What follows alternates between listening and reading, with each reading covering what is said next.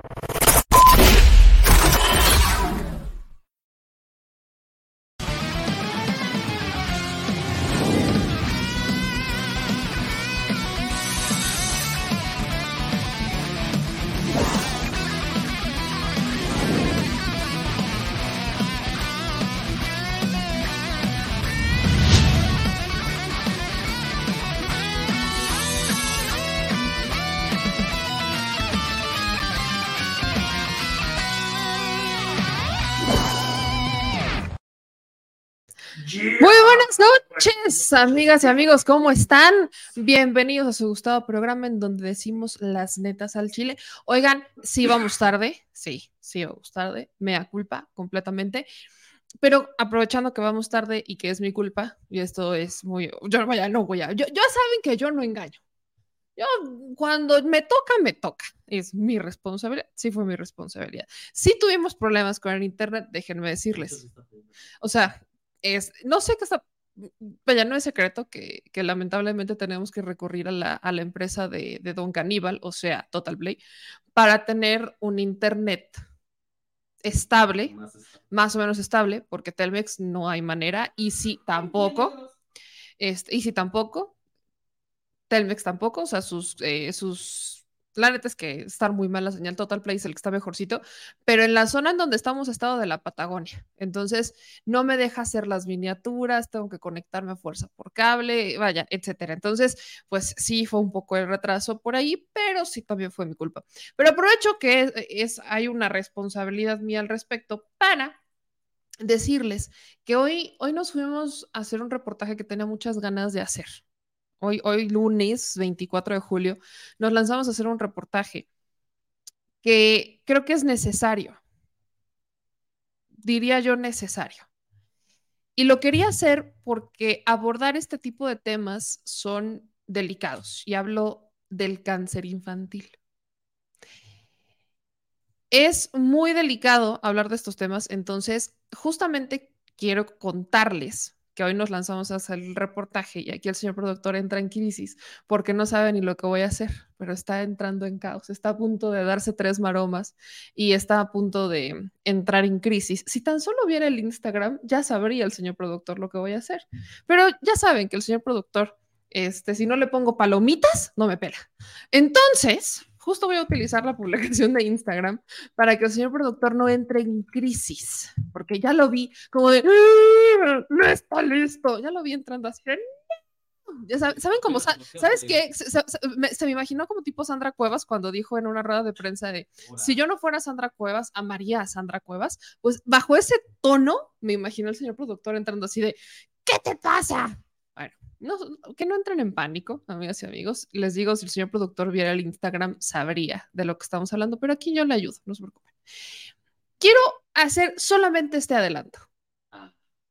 Es que te espantas, no me dejas, o sea, no me dejas trabajar. Es que hace cinco minutos dijimos que... Es que si hubieras, visto, si hubieras visto el Instagram, esta discusión no la estaríamos teniendo. Pero no, no, no, no, no, nunca. Si hubieras dicho. Si hubieras, es que ¿quién es el productor aquí? Ah, deberías, deberías, deberías.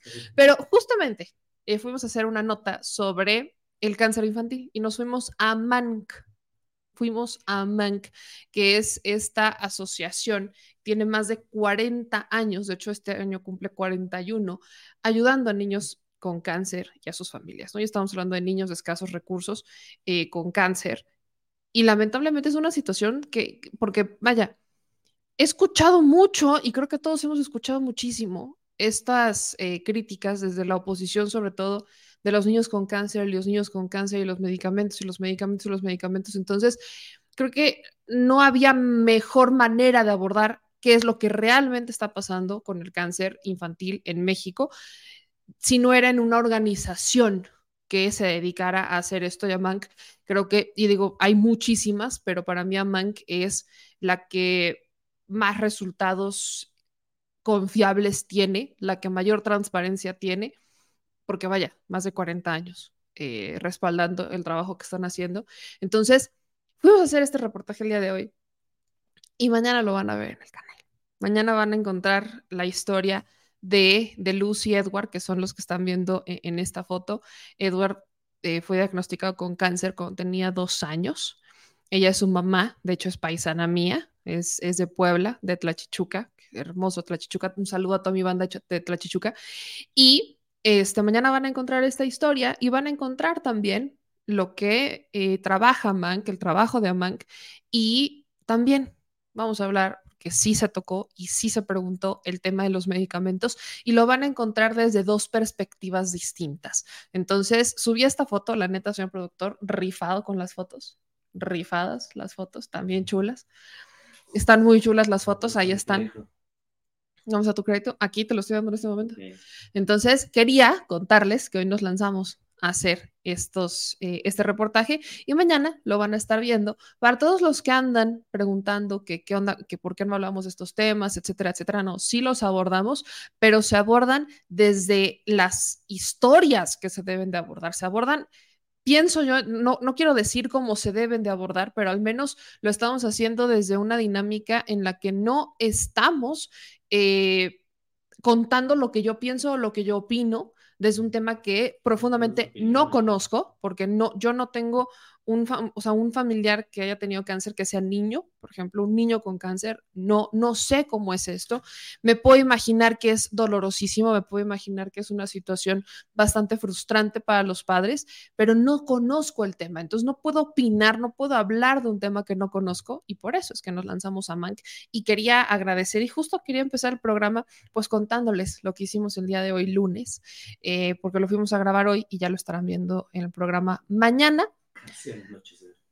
Pues la, neta es que estuvo, estuvo muy lindo. Eh, eh, ahí está la, carita de Edward, que por cierto, el de la foto, si le hacen zoom, es Edward con su gatito manguito, ¿no? Que quería que, saliera su gatito manguito, y ahí está el gatito manguito de Edward, que es una, es una chulada. Entonces, pues ahí ustedes mañana ya van a poder encontrar qué es lo que está pasando con los niños con cáncer y el tema de los medicamentos, sin ningún tipo de carga o sin ningún tipo de inclinación, lo que es, tal cual lo que es. Es lo que van a encontrar el día de mañana. Así que quería empezar justamente con eso.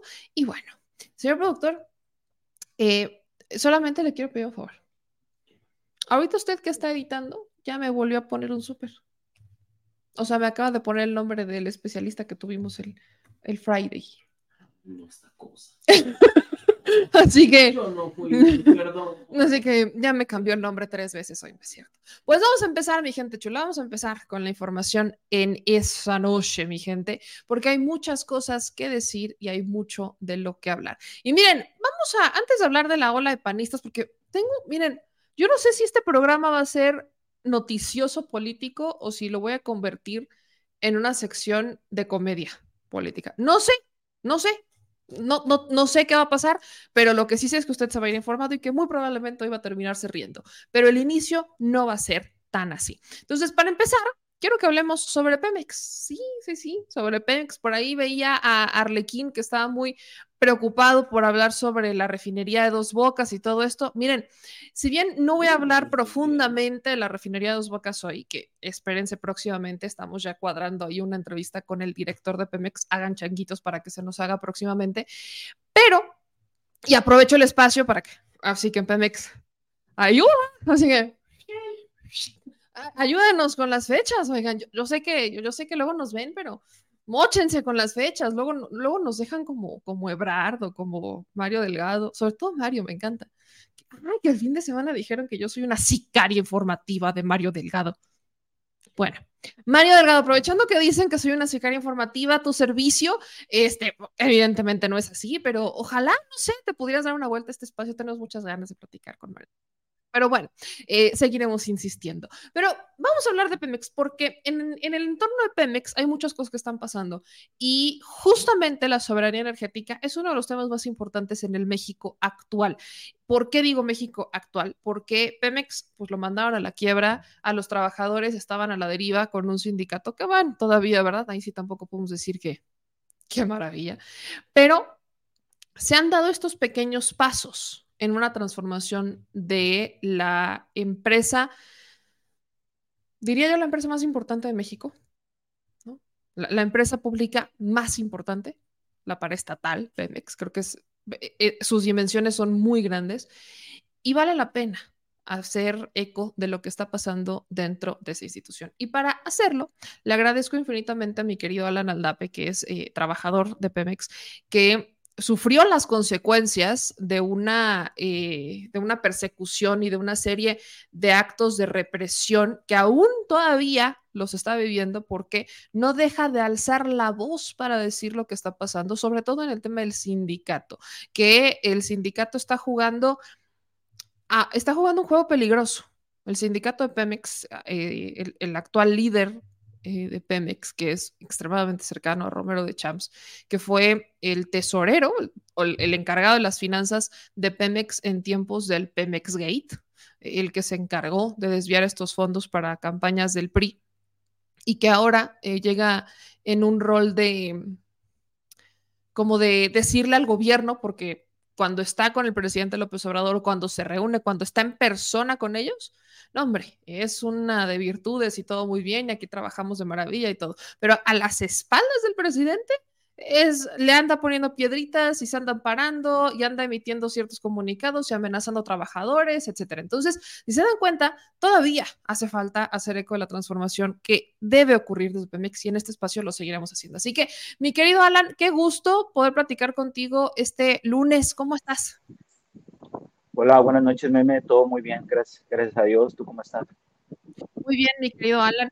Y, vaya, te pregunto sobre todo cómo estás, porque no hace mucho otra vez fuiste víctima de, actos de, represión en tu contra por alzar la voz, por alzar la voz en espacio, por alzar la voz en tu centro de trabajo. Entonces, eh, ¿Cómo han estado las cosas dentro del sindicato de trabajadores eh, de Pemex?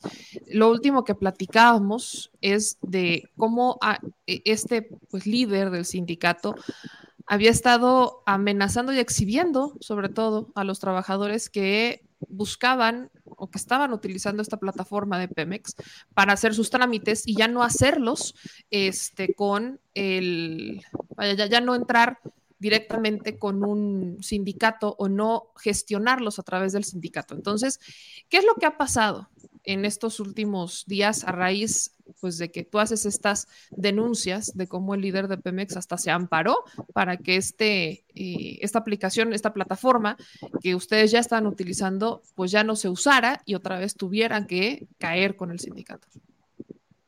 Sí, mira, la situación actual de nosotros sigue siendo la misma. La represión, la persecución, la corrupción, más que nada la corrupción que existe dentro del sindicato es que en sí no es el sindicato el que tiene corrupción, son los funcionarios sindicales los que representan la corrupción, porque es el mismo grupo de Carlos Romero de Champs que sigue operando, tiene este modus operandi de que ejercen las 36 secciones.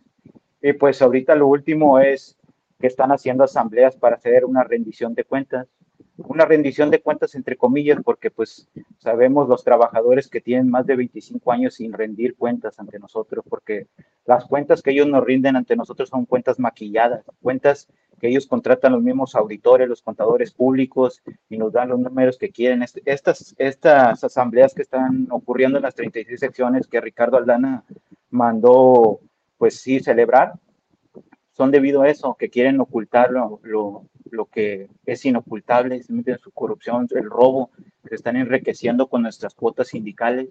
Y la sección 47, pues es un reflejo de lo que está pasando ahorita, con la detención de este líder charro, Víctor Colunga. La sección 47 aglutina a 17 mil trabajadores, es una de las más grandes y pues es, el, es, es, algo histórico porque es el primer líder sindical del grupo de Carlos Romero de Champs que, que cae a la cárcel, él y su tesorero porque se comprobó que están ejerciendo una administración fraudulenta, están robándose las cuotas sindicales. Y no solamente en la 47, también en la sección 1 con Edra Romero, también aquí en mi sección 49 con Juan González, estos líderes que pues no, nunca han rendido cuentas. Nosotros los trabajadores no sabemos cuál es el destino de las cuotas sindicales, en qué se invierten las cuotas sindicales, cuáles son las ganancias, los terrenos, las inversiones que tiene el sindicato. No sabemos absolutamente nada de ello. Eso ellos lo mantienen bajo secreto y así lo han mantenido más de 30 años. Más de 30 años tiene el sindicato sin rendir cuotas, sin rendir, rendir, cuentas ante los trabajadores. Así estamos. Sigue igual y esto que tú pones es, es una simulación. Es una Alan, justo, justo quiero eh, eh, enfatizar en esto. Esta es una convocatoria que emite a Aldana, o sea, el líder sindical, para supuestamente eh, hacer este ejercicio de rendición de cuentas. Pero nace a partir de una serie de detenciones ¿no? Porque no, no es una. Me estás hablando, por ejemplo, tenemos eh, estas imágenes que me mandabas, ¿no? De cómo están estas personas que están imputados por el presunto delito de administración fraudulenta, que estos fueron en el estado, en la Fiscalía de, Veracruz, en la Fiscalía General del Estado de Veracruz, pero ya también hay una vinculación a proceso del líder sindical de Pemex en Ciudad del Carmen por un delito de fraude. Entonces, están empezando a salir eh, estas detenciones de líderes sindicales de diferentes secciones por los mismos delitos. y lo que quiero hacer en pie es de que es un modo de corrupción que Ricardo Aldana permite, porque es imposible que el líder del Nacional no esté enterado de lo que sucede en las secciones. Si él está visitando todas las secciones cada semana, todos los días está en esas secciones, ¿cómo no se va a enterar de lo que está sucediendo? Y este señor está en la cárcel porque se comprobó que había un faltante de 25 millones de pesos por eso. Por eso. y, estas detenciones, ¿cuándo empezaron, Alan? O sea, ¿cuándo, es, ¿cuándo empiezan todas estas detenciones de, de varios, porque no, no, son los únicos, pero que empiezan a caer los líderes sindicales de, de distintas secciones? Sí, esta, ocurrió hace como unos 15 días, no tiene mucho, es reciente. Lo que pasa es de que los trabajadores de la sección 47 se unieron y pusieron una denuncia de rendición de cuentas por lo mismo, porque tienen más de 30 años sin rendir cuentas claras. Y ellos lo que hicieron fue que denunciaron en la fiscalía y la fiscalía mandó un auditor federal y esos fueron los resultados, las, órdenes de aprehensión en contra de estas dos personas que ya están vinculadas a proceso. Y, pues no van a salir de la cárcel, ¿me entiendes? Pero a lo que voy es de que estas personas no actúan solas, actúan bajo la, el contubernio y bajo el, bajo el, el, o sea, la aceptación de Ricardo Aldana. Son los que han estado toda la vida, ¿no? Eh, así es, él permite todo esto porque estas personas son del mismo grupo de Carlos Romero de Champs. Y si, y si están metiendo, esto es un modo, un modus operandi que se repite en las 36 secciones.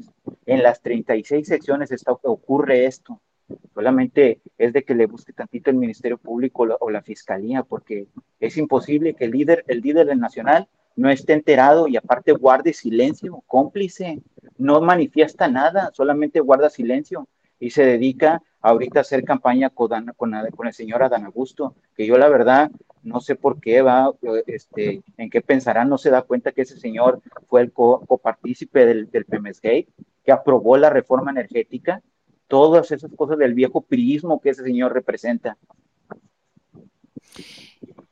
Alan, Podríamos decir que a raíz de estas detenciones que se están dando de estos líderes eh, sindicales de distintas secciones de Pemex, Aldana tiene miedo y por eso está presentando un supuesto ejercicio de rendición de cuentas como para lavarse las manos y decir, a mí no me busquen.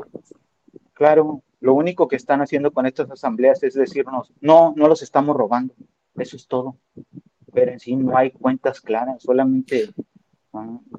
¿Cuál es la certeza que, podrían tener ustedes de las cuentas que va a rendir? Porque evidentemente e, el justo el ejercicio de rendición de cuentas que no se da en, estas empresas, eh, sobre todo en, estas, vaya, no es una empresa, es el sindicato, pero que funciona casi, casi como una empresa, pues nunca, vaya, es como inexistente. Creo que esta sería la primera vez que vemos un intento de ejercicio de rendición de cuentas por parte de la, de la dirigencia de Pemex. Eso lo hace cada seis meses el sindicato. Esta simulación, esto lo hace cada seis meses, según es porque está cumpliendo con la ley de transparencia. Por eso, pero, pero es una simulación porque ellos mismos hacen sus auditorías internas. No hay nadie más, no hay, nadie entra por, por esta supuesta. Ellos se escudan en esta supuesta autonomía sindical. En eso se escudan en la autonomía sindical para hacer toda esto, toda, toda la corrupción que embarga el sindicato.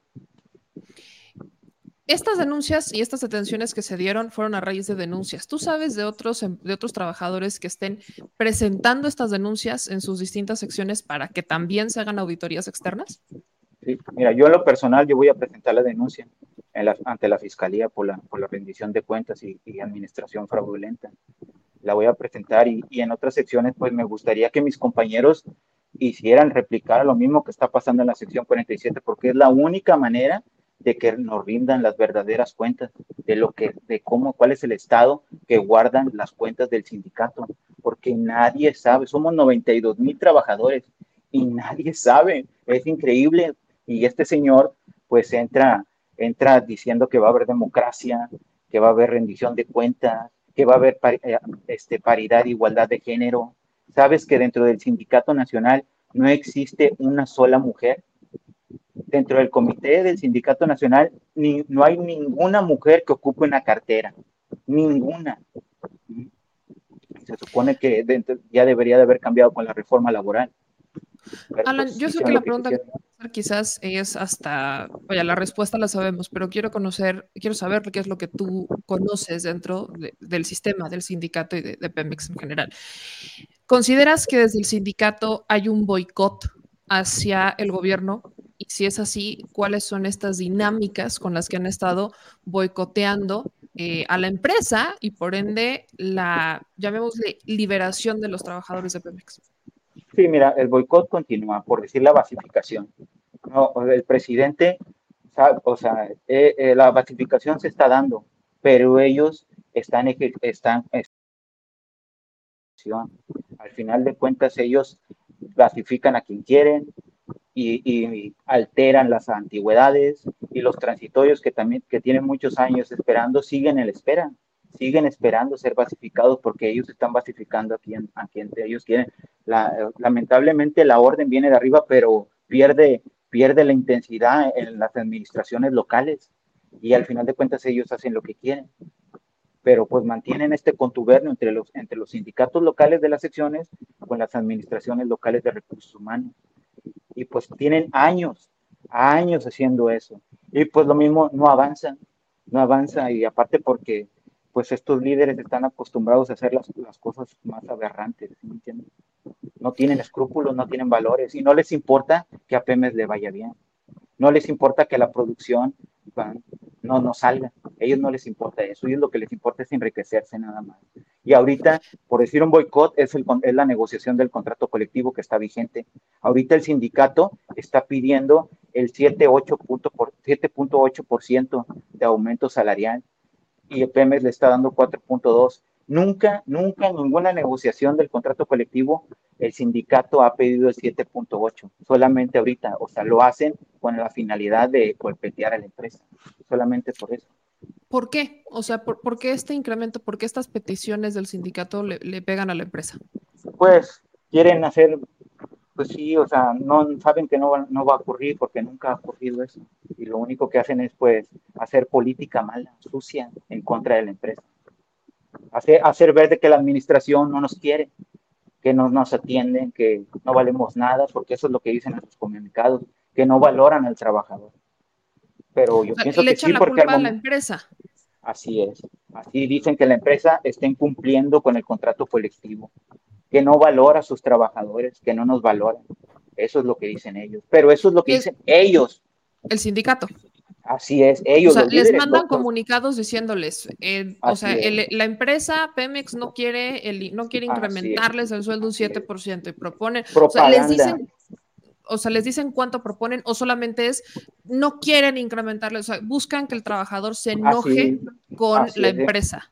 Así es, y siente resentimiento y, sí, odio hacia la empresa. ¿Eso ha tenido efecto? Pues yo pienso que. O sea, ¿los trabajadores se lo creen? Yo pienso que no, porque ahorita el trabajador ya está más despierto y la aplicación pues los, nos ha ayudado, nos ha ayudado con la aplicación porque pues es un método de estar en trato directo y pues evadir a estos, estos señores de que pues te piden dinero por cualquier trámite. Y pues con la aplicación pues ellos no tienen cómo... cómo no tienen esa ganancia, no está ese ingreso. Es, así es, y eso les molesta. Hasta el día de hoy les molesta, les molesta y están ¿Qué pasó con la aplicación?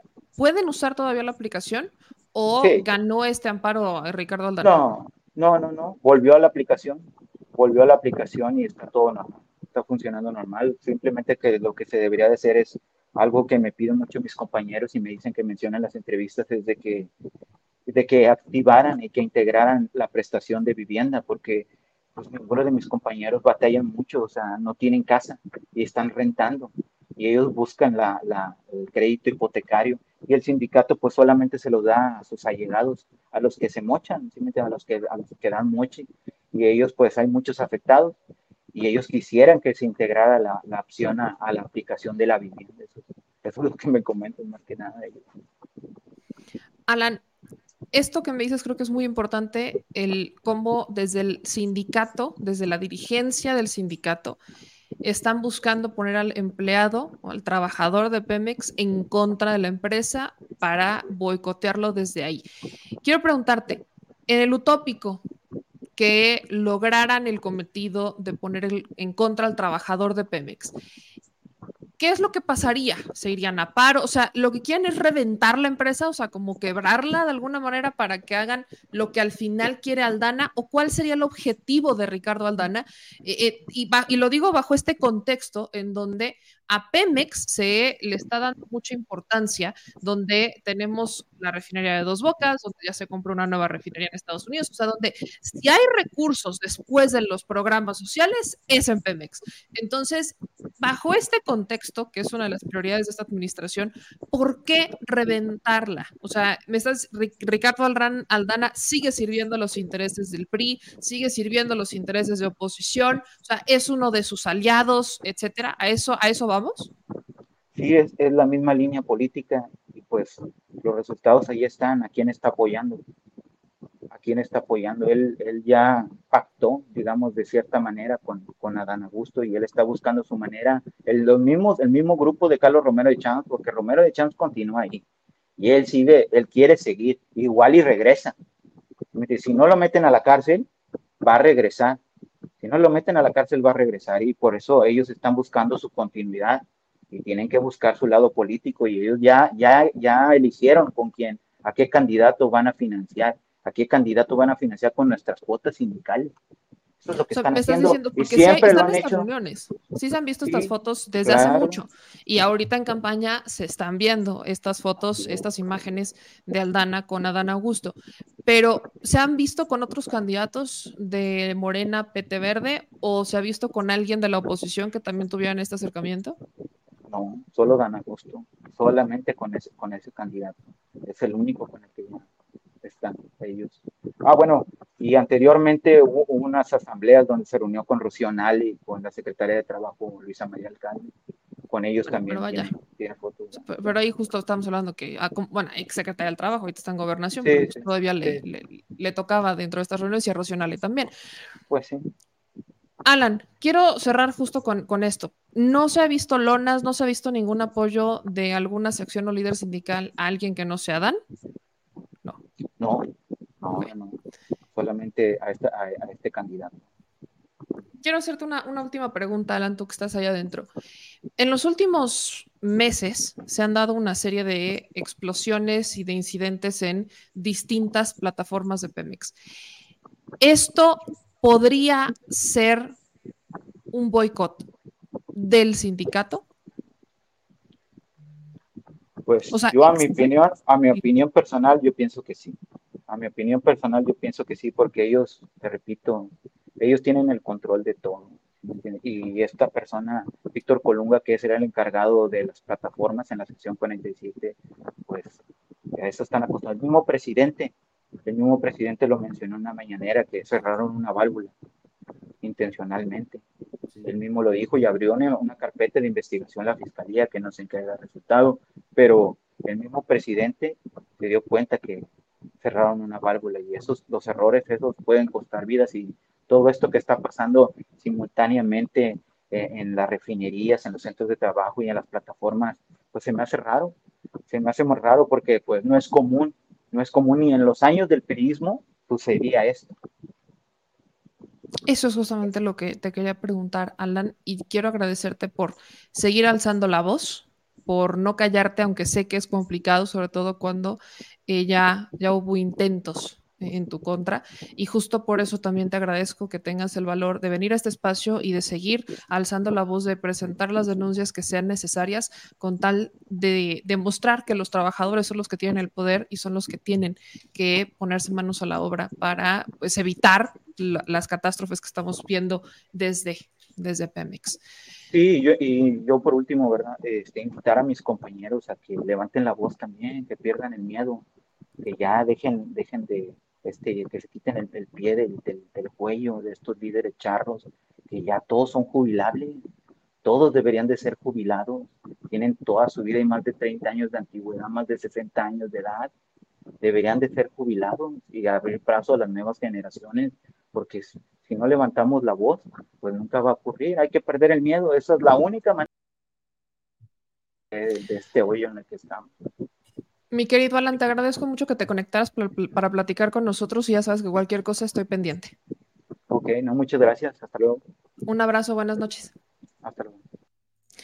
Este es un tema importante eh, y yo quería justo que escucháramos a alguien que trabaja dentro de Pemex. Yo sé que hay muchos que nos ven que trabajan en, Pemex en distintas, eh, en diferentes áreas. Hay quienes también están eh, en el sindicato que de manera anónima también nos han estado aportando información y yo quiero hacer una precisión muy clara. Estamos muy inmersos en todo lo que tiene que ver con Xochitl, Santiago Krill, la oposición. Eh, estamos muy metidos en todo este, en todo este tema de las campañas, o sea, pre, pre, pre, pre, pre, pre, super pre campañas. Y se nos olvida, y por eso es que buscamos hacer este, estas notas, diferentes notas, para que no se nos olvide lo que está pasando en este momento. Y quiero ser muy responsable con lo que voy a decir, pero también quiero ser muy clara. El sindicato, bajo las manos, el liderazgo de Ricardo Aldana, es decir, de Romero de Champs, es una de las herramientas más peligrosas dentro de una administración que lo que quiere es ser autosuficiente energéticamente y que eso signifique, porque cuando uno, un país es suficiente es, autosuficiente en, en la producción de sus energéticos, es un país que controla sus precios. Cuando un país depende de la importación y exportación de, los combustibles, gas, petróleo, estás en una dependencia de los precios internacionales estás en una dependencia del dólar, estás en una dependencia de los conflictos. Ahí está el caso Rusia-Ucrania. Eso terminó afectando gas. Y no solo pasa en México, pasa en todo el mundo. Y ser autosuficiente energéticamente es una de las, e, es una ambición importante porque Pemex es una empresa que ya estaban encaminando a su destrucción. Lo que querían era hacer lo que pasó con Ferrocarriles de México, hacer lo que pasó con Luz y Fuerza del Centro, extinguir la empresa, privatizarla, venderla en partes, destrozarla por intereses corporativos y por intereses extranjeros que están detrás de quienes controlaban y tomaban decisiones. El caso Odebrecht, el caso agronitrogenados, la resistencia que haya una reforma eléctrica para mejorar las condiciones de la Comisión Federal de Electricidad, etcétera. Y por eso quiero ser muy responsable porque justo el presidente lo mencionaba, como es que cierran válvulas. Volvemos a ver que desde adentro de Pemex hay, y no son todos, pero hay quienes están buscando sabotear esta estrategia de soberanía energética. El propio director de Pemex dijo que la producción de crudo tuvo una pérdida de 700 mil barriles, que es alrededor de un 43% de lo que se extrae a nivel nacional, además de que es casi la totalidad de la extracción de la región marina noroeste, eh, que en mayo habría reportado 787 mil barriles diarios, derivado del incendio en el centro de proceso que pertenece al activo de producción marina de Cantarell. El activo de producción marina de Cantarel, que lamentablemente hace no mucho se incendió, generó pérdidas, una pérdida de 700 mil barriles. Y esto vaya, 700 mil barriles, quienes conocen de, petróleo, quienes conocen de estos temas dirán, pues igual y no es tanto, pero estamos hablando de un 43% de lo que se extrae a nivel nacional, en una estrategia que lo que está buscando es ser autosuficiente, rescatar una empresa a la que estaban buscando destruir. Esto quiero que lo entendamos con toda claridad. Mientras estamos inmersos en muchas otras notas, se nos olvida que esto está pasando. El día de hoy el presidente López Obrador habló sobre el derrame de Palam, que tiene una extensión de 467 kilómetros cuadrados, y esta mancha, este derrame de hidrocarburos, podría dirigirse a las costas de Veracruz, de Tamaulipas o Estados Unidos, según expertos de la UNAM. Pero al referirse a este tema, volvemos a caer en qué es lo que pasó adentro. Son eventos muy lamentables, es una fuga que ya este, fue disuelta de aceite, que es pequeña, decía el presidente, en comparación con otros eh, incidentes que se han dado al respecto de esto. Pero no solo es la fuga, es una, fue una explosión el 7 de julio, que tampoco tiene mucho la explosión del 7 de julio. Hubo incidentes el 23 de febrero en las instalaciones de Pemex en Veracruz que dejaron heridos. Hubo, o sea, heridos, explosiones, personal que lamentablemente este, arriesga su vida. ¿Qué, ¿Qué diablos estamos viendo mientras no nos estamos dando cuenta de lo que está pasando? Vidas se perdieron hay vidas que ya lamentablemente se perdieron. Una madre falleció por una explosión en una casa de Pemex. E, esto, esto fue de en Ciudad Madero. También es importante hablar de todo esto. Estas explosiones se están dando. Miren, si no nos estamos dando cuenta que esto pinta para hacer una estrategia interna de boicoteo a Pemex y por ende a la soberanía energética de este país, entonces no sé qué estamos viendo. O sea, Veracruz, en Ciudad Madero, en Cantarel, también hubo uno en Campeche, una serie de incidentes que están ocurriendo de manera constante. De, eh, y solo vaya a partir de este año, porque sí se habían dado en años pasados, pero la la recurrencia, la, la presencia de estos casos, el cómo se están dando uno tras otro en diferentes eh, instalaciones de Pemex y que además se estén dando, porque aparte, quiero, insisto con el contexto de lo que decía Alan Aldape, se están dando estos estas, eh, incidentes, estas explosiones que se han dado, estos, cómo le abren a la llave, estas fugas, explosiones y demás en Pemex, en diferentes instalaciones. Y a la par, hay empleados que están denunciando a los líderes sindicales por malversación de fondos. En Veracruz cayeron dos. Dos de los incidentes en Pemex de este año fueron en Veracruz. ¿Coincidencia? No lo creo. No lo creo. Y ese es el problema, que no podemos despistarnos, no podemos voltear la cara y no hacer eco de esto que está ocurriendo.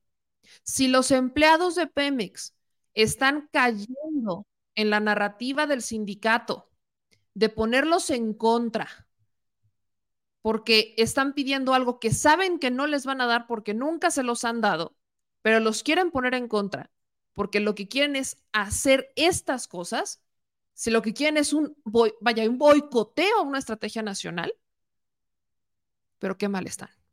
La propia Fiscalía General de la República está investigando este cierre de válvula en una plataforma de Pemex. Esto fue lo de Campeche, en Ciudad del Carmen.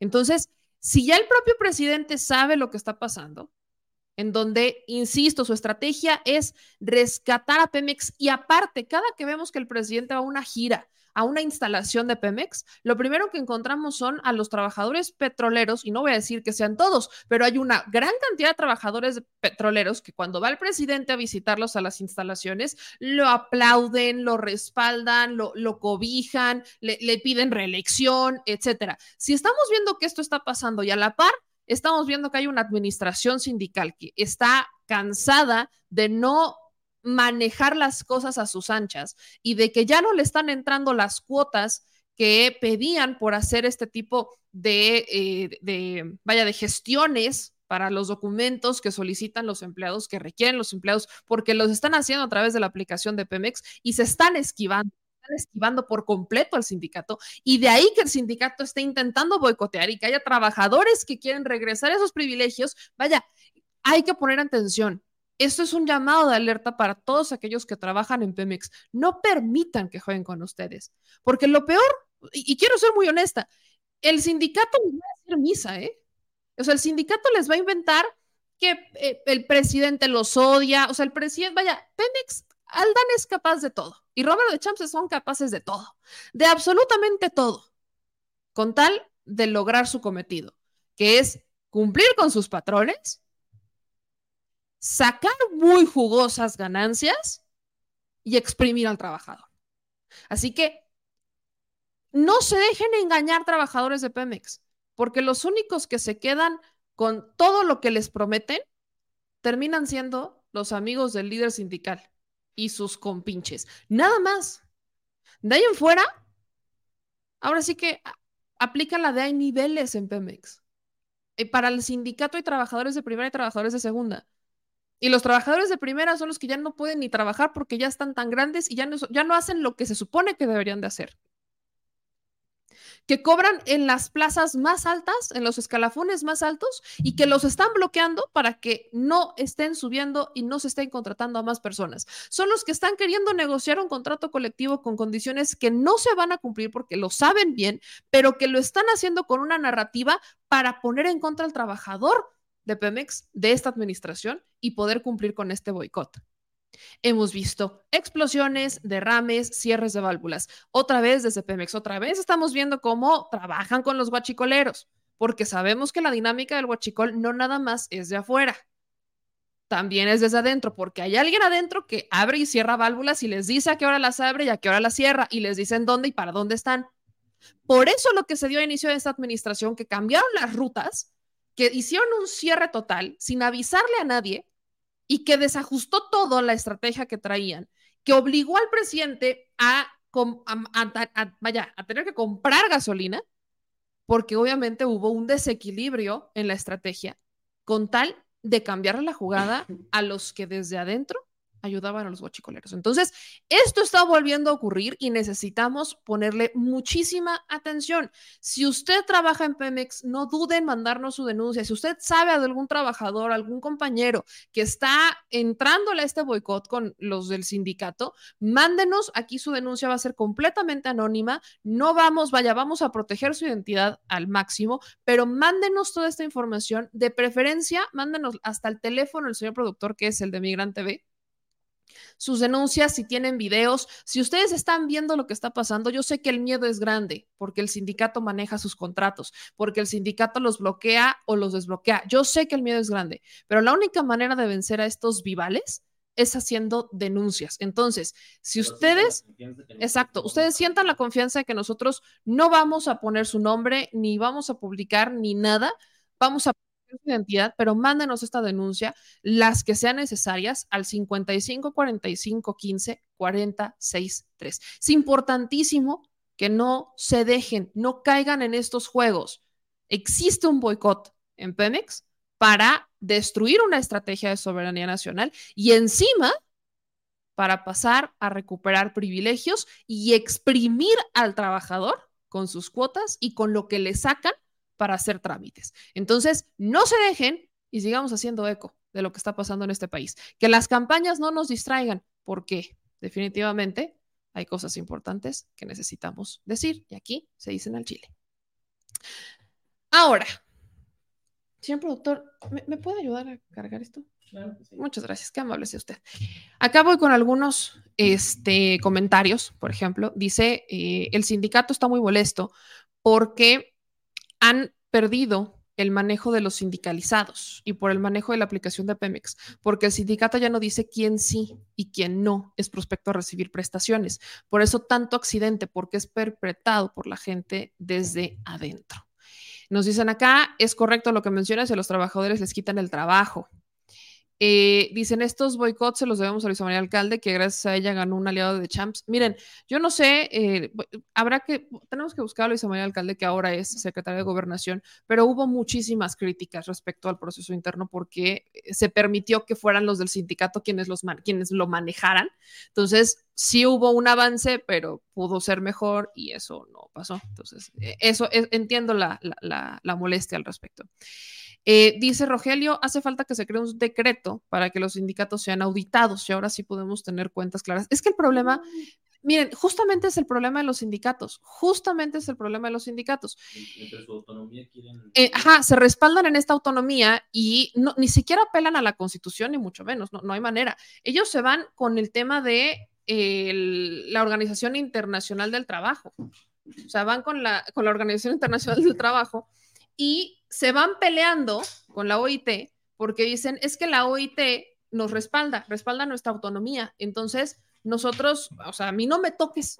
Ahora sí que no me toques ni un pelo. ¿Cómo te atreves a tocarme, aunque sea un cabello del sindicato? Porque yo no tengo por qué rendir cuentas. Entonces, justamente lo que ha empoderado a los sindicatos, y esto es en el mundo, no solo es un caso de México, lo que ha empoderado a los sindicatos, lo que los ha hecho tan opacos, es la falta de rendición de cuentas. Y quienes pueden exigir la rendición de cuentas son los empleados, están en todo su derecho para exigirla. Pero ¿cuál es el problema? Cuidado y te atrevas a exigirla porque entonces sabes que tu contrato corre riesgo. Y ese ha sido el problema, que el sindicato maneja los contratos y el sindicato maneja las cuentas y el sindicato maneja todo. Entonces, si tu empleado te atreves a cuestionar, te bloquean, te corren, te congelan, te bajan las prestaciones, te condicionan, te amenazan, etcétera, para que no exijas una rendición de cuentas. Los tienen secuestrado. Por eso cuando hablamos con trabajadores de Pemex que se han atrevido a alzar la voz, este caso, a ver, ahí están los resultados. Detienen a dos líderes sindicales de secciones distintas por los mismos delitos. Ya los están investigando, ya están detenidos, están vinculados a procesos y están en el bote. ¿Cómo es que pasó eso? Porque un trabajador denunció porque se hizo una auditoría externa y entonces se encontró que faltaban millones. Ahora imagínense que eso lo hagan a nivel nacional. Ustedes imagínense una auditoría externa a Pemex. Nada más échenle cuentas. Échenle cuentas. Imagínense una auditoría externa a Pemex. ¿Qué es lo que hace falta? Denuncia. ¿Qué es lo que hace falta? No callarse. ¿Qué es lo que hace falta? Vencer el miedo. Eso es lo que hace falta. Por eso, insisto, si ustedes tienen una denuncia, si ustedes saben quiénes están detrás de este boicot, que no solamente está con los trabajadores, sino que también se está dando con eh, las plantas, con diversas plantas en Pemex, ayúdenos porque en tiempos, miren, estamos a un año del cambio de gobierno. O sea, en un año vamos a tener elecciones, en un año ya vamos a, para estas fechas, en un año, ya vamos a ver exactamente quién va a ser el próximo presidente de la República o presidenta de la República. Lo sabremos en un año van a hacer hasta lo imposible en los próximos 12 meses, 11 meses, para boicotear todo lo que puedan de esta administración. Llámese soberanía energética, llámese obras prioritarias, todo. Van a hacer hasta lo imposible por boicotearlo. Hasta lo imposible. Y lo van a hacer desde adentro. Y esto no solo aplica para Pemex, ¿eh? aplica para todos. Secretaría del Bienestar, aguas con los empleados de abajo. No estoy diciendo que todos, pero aguas. El dinero mueve montañas y el dinero corrompe hasta el más virtuoso. Entonces, aguas. En este año vamos a estar viendo boicots. Ahí está el de Pemex, lo estamos viendo aguas con lo que pueda pasar en la Secretaría del Bienestar, aguas con lo que pueda pasar en, infraestructura, aguas con lo que pueda pasar con la Guardia Nacional, aguas, porque ahí es en donde van a querer hacer estrategia, aguas. Y yo sé que luego vienen, por ejemplo, como Víctor Becerra, o sea, yo sé que vienen a, muchos a, defender a sus fieles y... No, sí vienen por terapia, pero sobre todo vienen con, con esta... Vienen a este programa. A veces siento que es como su gusto culposo. Vienen a este programa, saben que lo que van a encontrar aquí no les va a gustar porque no les gusta escuchar esto, pero de alguna manera quiero pensar que es su inconsciente intentando que despierten. Quiero pensar, quiero pensar que es su inconsciente el que dice, quiero aprender un poco, quiero pensar diferente hoy. Pero yo sé que, a veces este, es difícil aceptarlo. Pero vaya, ahí tienes a Enrique de la Madrid hablando del precio del limón. De la Madrid. Ah, ¿Cómo andaba el peso con Miguel de la Madrid, te acuerdas? De una bonita devaluación que se daba por allá. Fíjate que ahí no estaba tan Ah, pero pues estaba bien devaluada la cosa. pues sí, traía arrastrando. Bueno, hablando de arrastres, pues venía. Digo, porque aparte yo, miren, ya me pasé a otro tema. O sea, ya me pasé a otro tema. lo defendió como perro. Sí, exactamente, el que defendió como el perro el peso y pues el peso terminó como. Realmente la ya saben. Empezó otra vez con el terremoto del 85, pero fue muy local acá. Pero, pero, o sea, échense esta, ¿no? Enrique de la Madrid anda muy este, economista y yo primero quiero saber en dónde Madres compra sus despensas. Échense esta. En el selecto. Dice que es la fuente de Sedeco. Dice Enrique en la Madrid que el aceite está en 65 pesos. Aquí lo que le faltó es poner, quiero suponer, pero no estamos para suponer, quiero suponer que son kilos y litros. Pero el limón dice que en 2018 estaba en 16.50 y ahora está en 51. Yo he visto el limón en el súper y por aplicación. Ahora sí que estoy, o sea, cuando pides por aplicación y es súper, es más caro. En 27 pesos el kilo. o sea, es más. Hagamos usted el ejercicio. Vamos, vamos a meternos a cierta plataforma donde venden productos, o sea, te hacen el súper y te lo mandan a tu casa. Nada más porque, pues, por, por corroborar. ¿Qué tienda se les hace cara? ¿La Comer? No, es más, miren. Pues Selecto. que es el premium del premium. O sea, es premium del Chedraui. Limón sin semilla está en 32.90 el kilo. Limón sin semilla, que es el grandote, y ese normalmente es más caro. Siempre el limón sin semilla es más caro, pero está en 32.90. ¿De dónde saca que está en 51 pesos? A ver. Ahora, el limoncito normal, así normal, limón colima, hay en 41 pesos el limón colima, está más barato el con semilla, y el limón eureka, que es el amarillo, que yo digo que es lima, pero este, ese sí está en 59.90, el amarillo. Pero creo que el amarillo es el que menos se consume aquí en México, para empezar. Casi no se consume el amarillo en México, pero el limón sin semilla, y estoy hablando de Chedraui, o sea, Chedraui selecto y en aplicación web, su aplicación, que es más caro. O sea, estoy poniéndole todavía precio del más precio del más precio.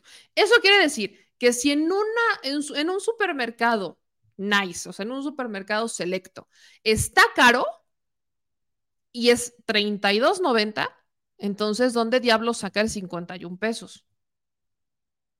Pero además, quiero hacer énfasis en otra cosa maravillosa, con la superinflación. ¿Hay inflación en México? Sí, hay inflación. Yo solo quiero que ustedes se imaginen, yo solo quiero que hagan un ejercicio de imaginación, que en el mundo no hubiera existido pandemia, que la pandemia no nos hubiera atravesado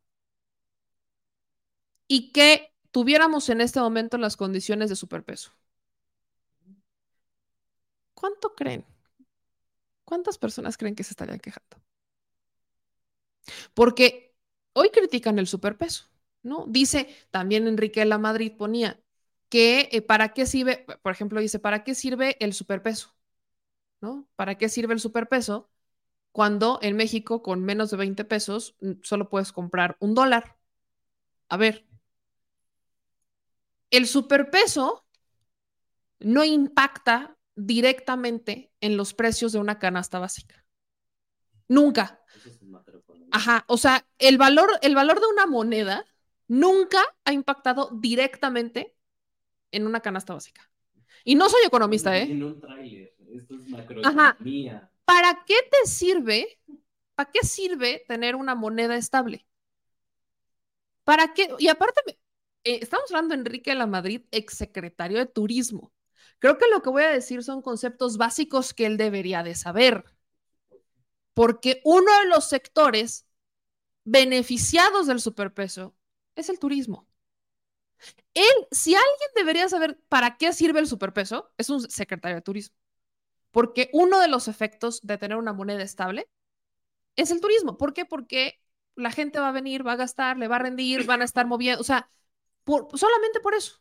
Y estoy hablando de turistas extranjeros. ¿En qué impacta el superpeso? Y esto es, esto es muy importante que usted lo sepa bien. El superpeso impacta a nivel macroeconómico. El superpeso impacta en las importaciones. El superpeso impacta en los inversionistas. El superpeso impacta en todo esto que les encanta a los neoliberales, la inversión extranjera. Ahí es en donde impacta el superpeso. El tener un peso estable hace que el país sea más llamativo para los inversionistas extranjeros. Hace que tu deuda, los intereses, para los que les encanta hablar de deuda, que los intereses de la deuda se mantengan estables y por ende puedas pagar tu deuda con una mayor estabilidad, porque no crean que la deuda que tenemos desde hace años del FOBAPROA es la misma, ¿eh? Cuando hablamos de deuda, inmediatamente hablamos de intereses. Y la gente tiende a pensar que, ah, es que ya nos endeudamos, pero no nos están cobrando intereses. Funciona como la deuda de sus tarjetas de crédito, hijos. Funciona como cuando le van a comprar a Don Caníbal a sus tiendas. Cuando uno va a comprar y se va a un, o sea, compras a crédito o, obtienes un crédito, inmediatamente hay intereses que tienes que pagar. Entonces, ¿qué les hace pensar que a nivel internacional y sobre todo en deuda externa no nos van a dar intereses? Y estos intereses son cambiarios. ¿Por qué los intereses cambian? Porque están cotizados. Vaya, si el dólar sube, pues vas a tener que pagar más porque van a dólar, entonces tendrás que pagar más. Si el dólar baja, entonces tú podrás pagar menos de tu moneda nacional. Ahí es en donde impacta el famoso superpeso. ¿En qué otra cosa impacta el superpeso? De manera indirecta en los empleos, porque cuando tienes mayor inversión, cuando hay una mayor inversión extranjera, inmediatamente tienes empresas que van a querer venir a instalarse a México. ¿Y eso qué significa? Que van a abrir empleos. Entonces, me extraña que personas que se mueven en estos mundos, que les encanta hablar de cómo el extranjero viene a salvar vidas de todos, como Estados Unidos es el gran salvador del universo, no sepan cuál es el impacto de una moneda fuerte. Me, extraña que Enrique la Madrid, que fue secretario de Turismo, no entienda que si tienes una moneda estable, pues tienes posibilidades de atraer empresarios y muchas de estas empresas también son turísticas. Tienes posibilidad también de que entren eh, personas al país y que pues disfruten de estar en México. Tienes, vaya, tienes un universo de posibilidades con el superpeso.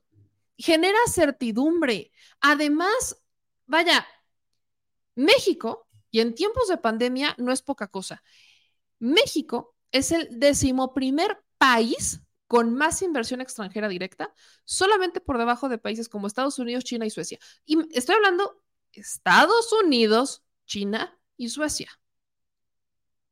Y esto también se traduce en más empleos formales y estables. Por eso les digo, imagínense que en México, en este momento, con estas condiciones, no hubiera inflación. Imagínense que en el mundo no existiera la inflación. Con los incrementos salariales que se están dando, que se han dado año con año del salario mínimo, más empresas, no solamente extranjeras, sino también nacionales, habrían detonado. El superpeso a quien impacta directamente es un tema del exterior.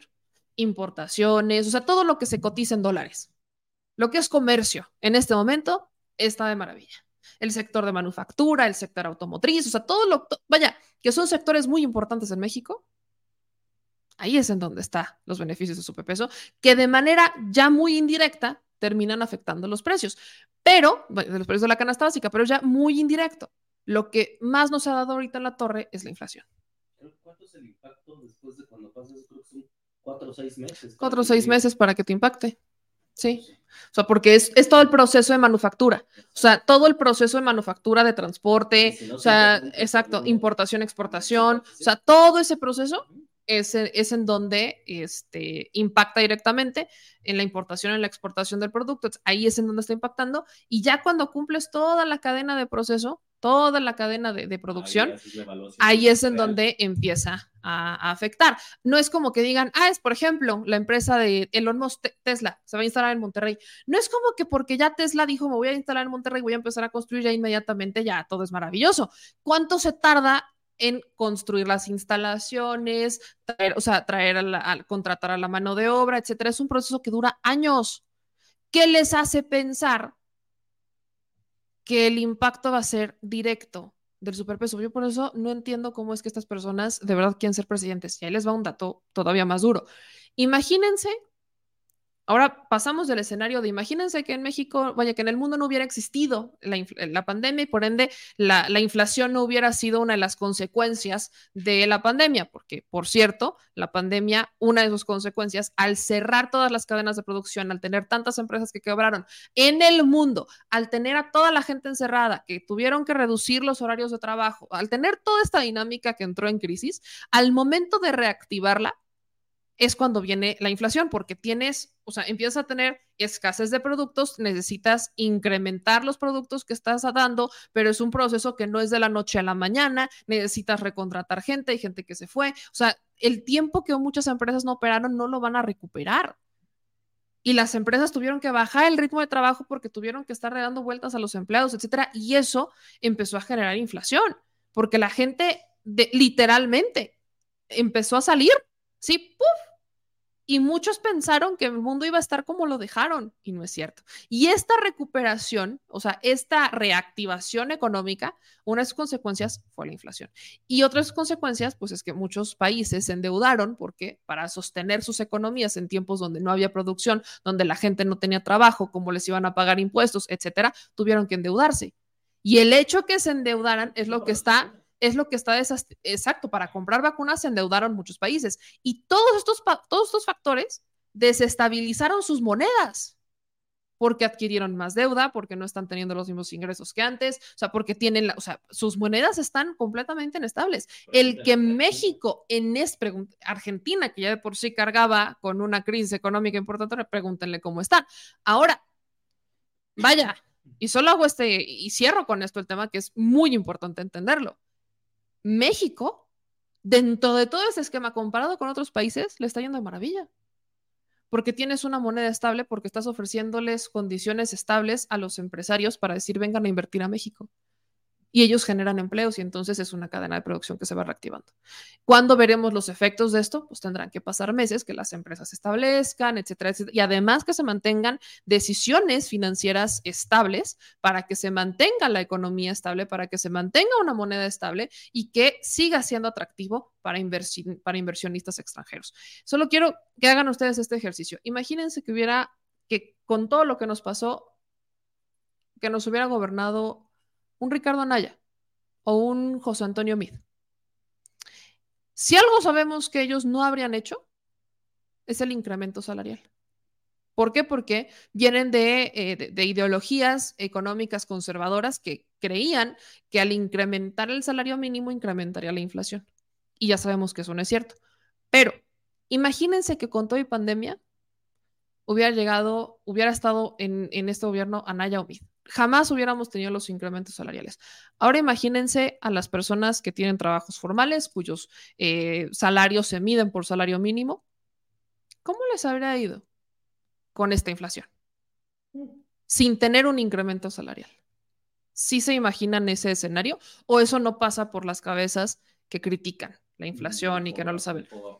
o sea, yo, yo quiero saber qué es lo que habría pasado, porque en este momento, o sea, en un escenario utópico, en el que Andrés Manuel López Obrador no fuera presidente y en el que nos hubiera gobernado un presidente o presidenta con una dinámica conservadora económica, nos hubiera, o sea, nuestra deuda hoy estaría al triple porque no habría dinero de dónde sacar para haber comprado las vacunas. Muy probablemente las vacunas nos habrían llegado tarde, entonces habrían muerto todavía más personas y a eso súmenle, exactamente, y a eso súmenle el sector salud completamente destruido porque nunca fue una prioridad para los gobiernos conservadores, si de por sí está mal, échenle sumas. Todos nos habrían mandado a privatizar, o sea, nos habrían mandado a los hospitales privados, los hospitales privados hubieran buscado la dinámica de hacer negocio.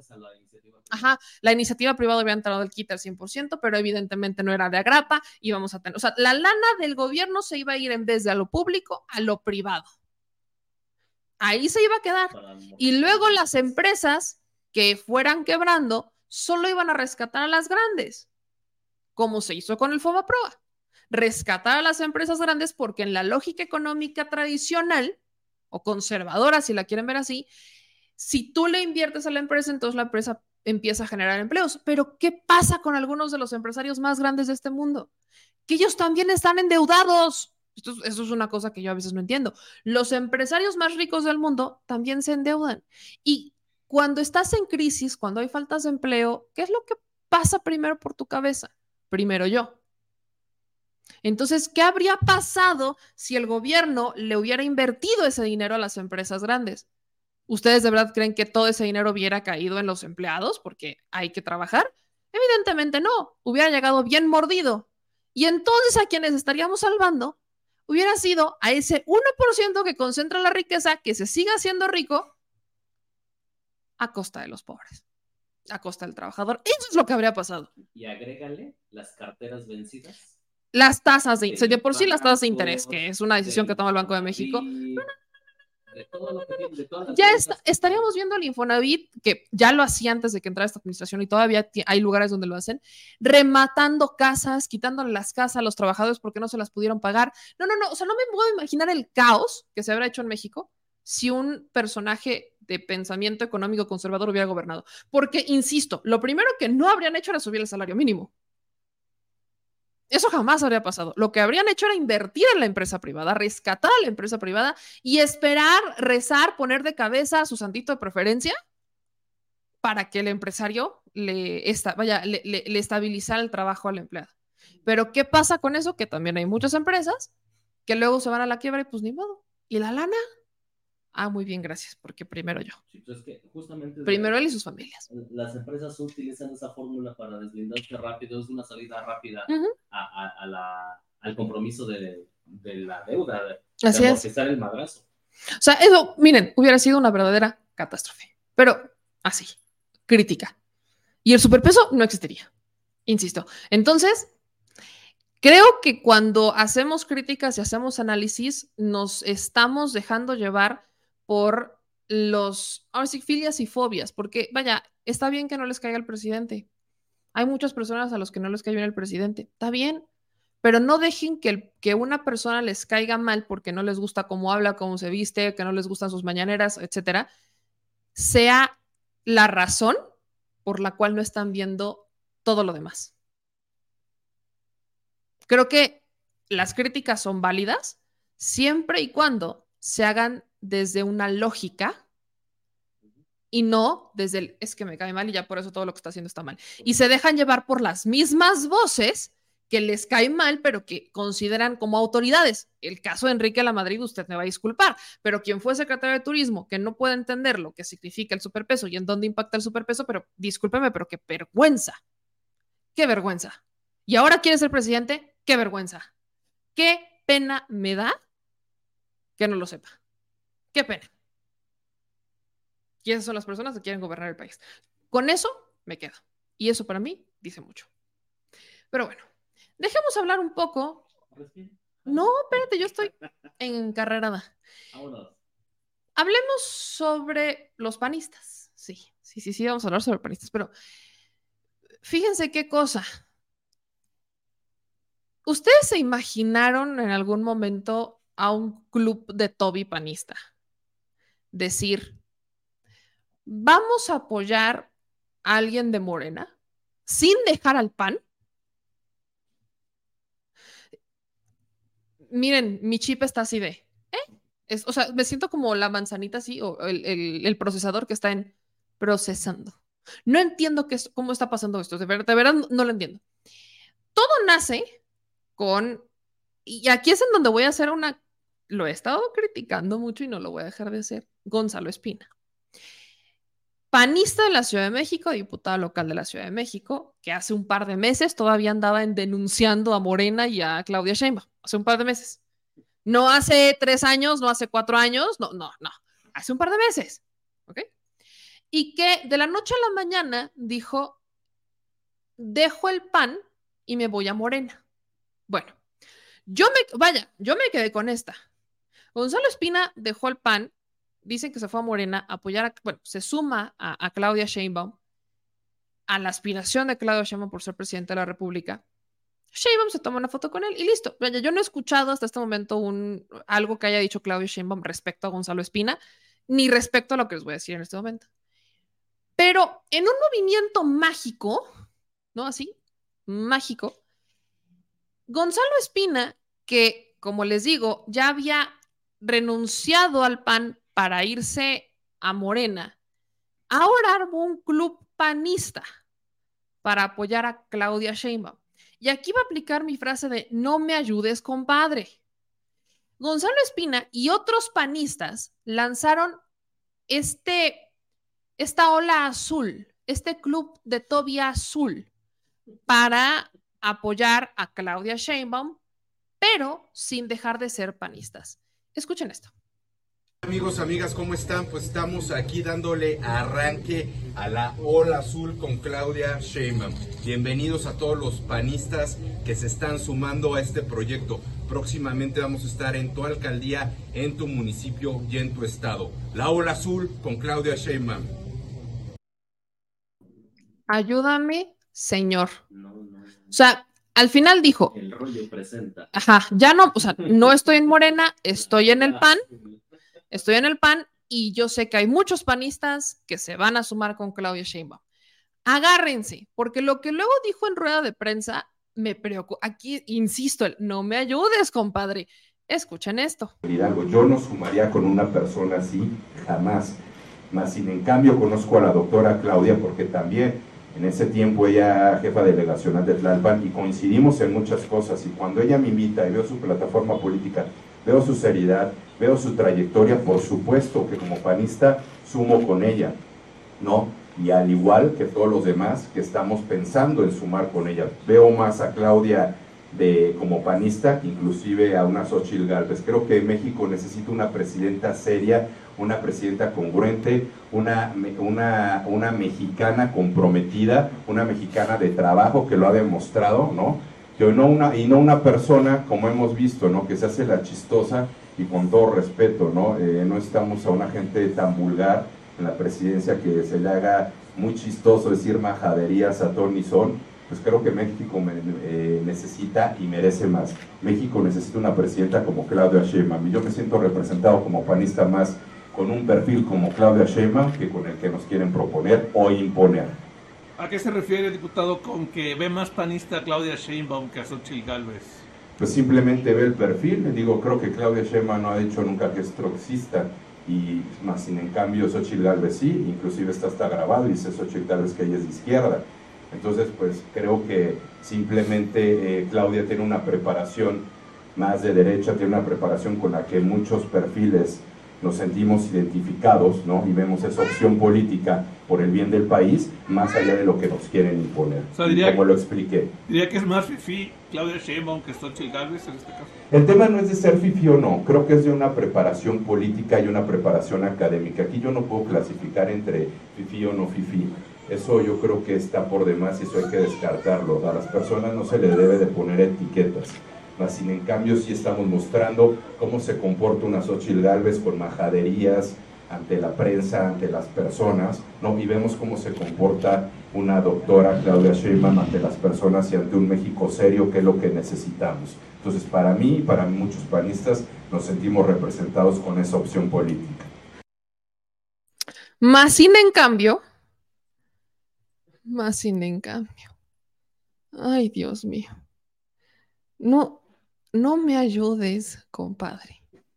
no me ayudes, o sea, no me ayudes. Dicen estos panistas, viene, usted los puede ver bien, vean sus caras bien emocionados ellos, ¿eh? Bien, bien aquí.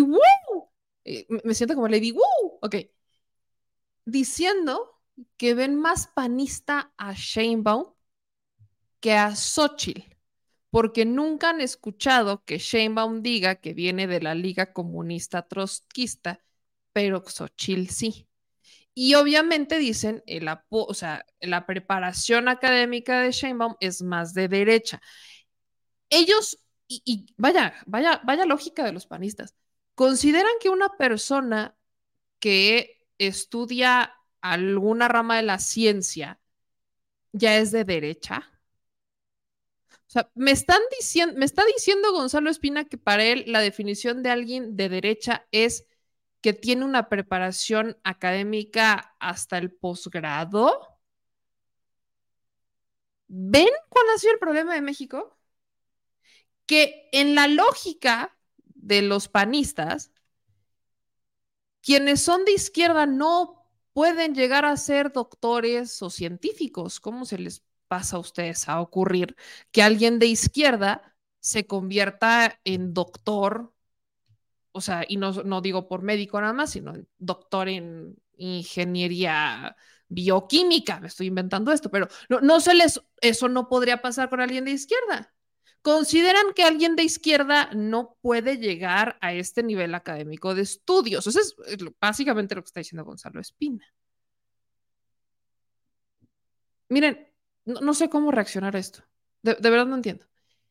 Algo que sí me queda claro, y ahí les va es si Gonzalo Espina está lanzando esto de Ola Azul para llamar a más panistas a que se sumen a Sheinbaum, pero sin salir del pan, me está diciendo dos cosas.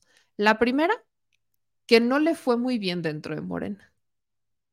Porque si no, estaríamos viendo renuncias de panistas. O sea, el, el fenómeno sería, están renunciando cada vez más panistas para buscar militar en Morena y por, vaya, por, por ahí meterse y buscar la, manera de, hacerse de, algún cargo, etcétera. Pero no están renunciando, salvo Gonzalo, pero los demás no. Lo que están haciendo es que desde el Partido Acción Nacional, digamos que están volviéndose los rebeldes y están cuestionando a la imposición de Xochitl porque consideran que dentro del PAN ya hay una clara simpatía o que ya está el proceso listo para que Xochitl sea la candidata. Y como prefieren a Sheinbaum, pues entonces se lanzaron para acá. O sea, ¿sí me estoy explicando? En Morena algo pasó que no encontraron el futuro que buscaban y lanzan la ola azul con su candidata que ellos dicen es. Y por el otro lado, el caso de Xochitl. Aquí es en donde viene el cuestionamiento de estos panistas. Xochitl no es la única candidata del PAN. El otro es Santiago Krill. Yo sé, Santiago Krill no emociona. Más de una persona, tengo amigos de derecha, me dicen, no, o sea, Santiago, la neta es que, no, o sea, ¿cómo les explico? No, ¿verdad? No, no, no me mueve, me, duerme, ni con estos discursos bien emocionados ha despertado Santiago Krill la, la, la, vaya, la, euforia panista. No ha pasado. Entonces, quien la ha despertado es Xochitl, pero no desde el panismo conservador. Y por ende, entonces los panistas están volteando a ver a otra persona y ahora es Sheinbaum.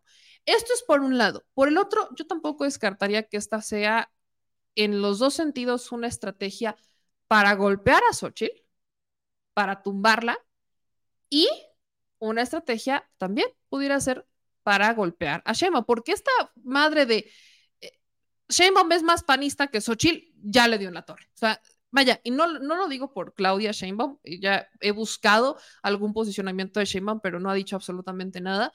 Eh, ni, ni, nada, o sea, ha hecho mutis al respecto, creo que no, no ha opinado hasta este momento, que es lunes 24 de julio, no, a las 11 de la noche no he visto que haya dicho algo, vamos a, darle seguimiento a ver si ya dijo algo sobre el apoyo, pero sí se me hace una soberana jalada eso de es más panista Sheinbaum que, que Xochitl. No me ayudes, compadre, no me ayudes.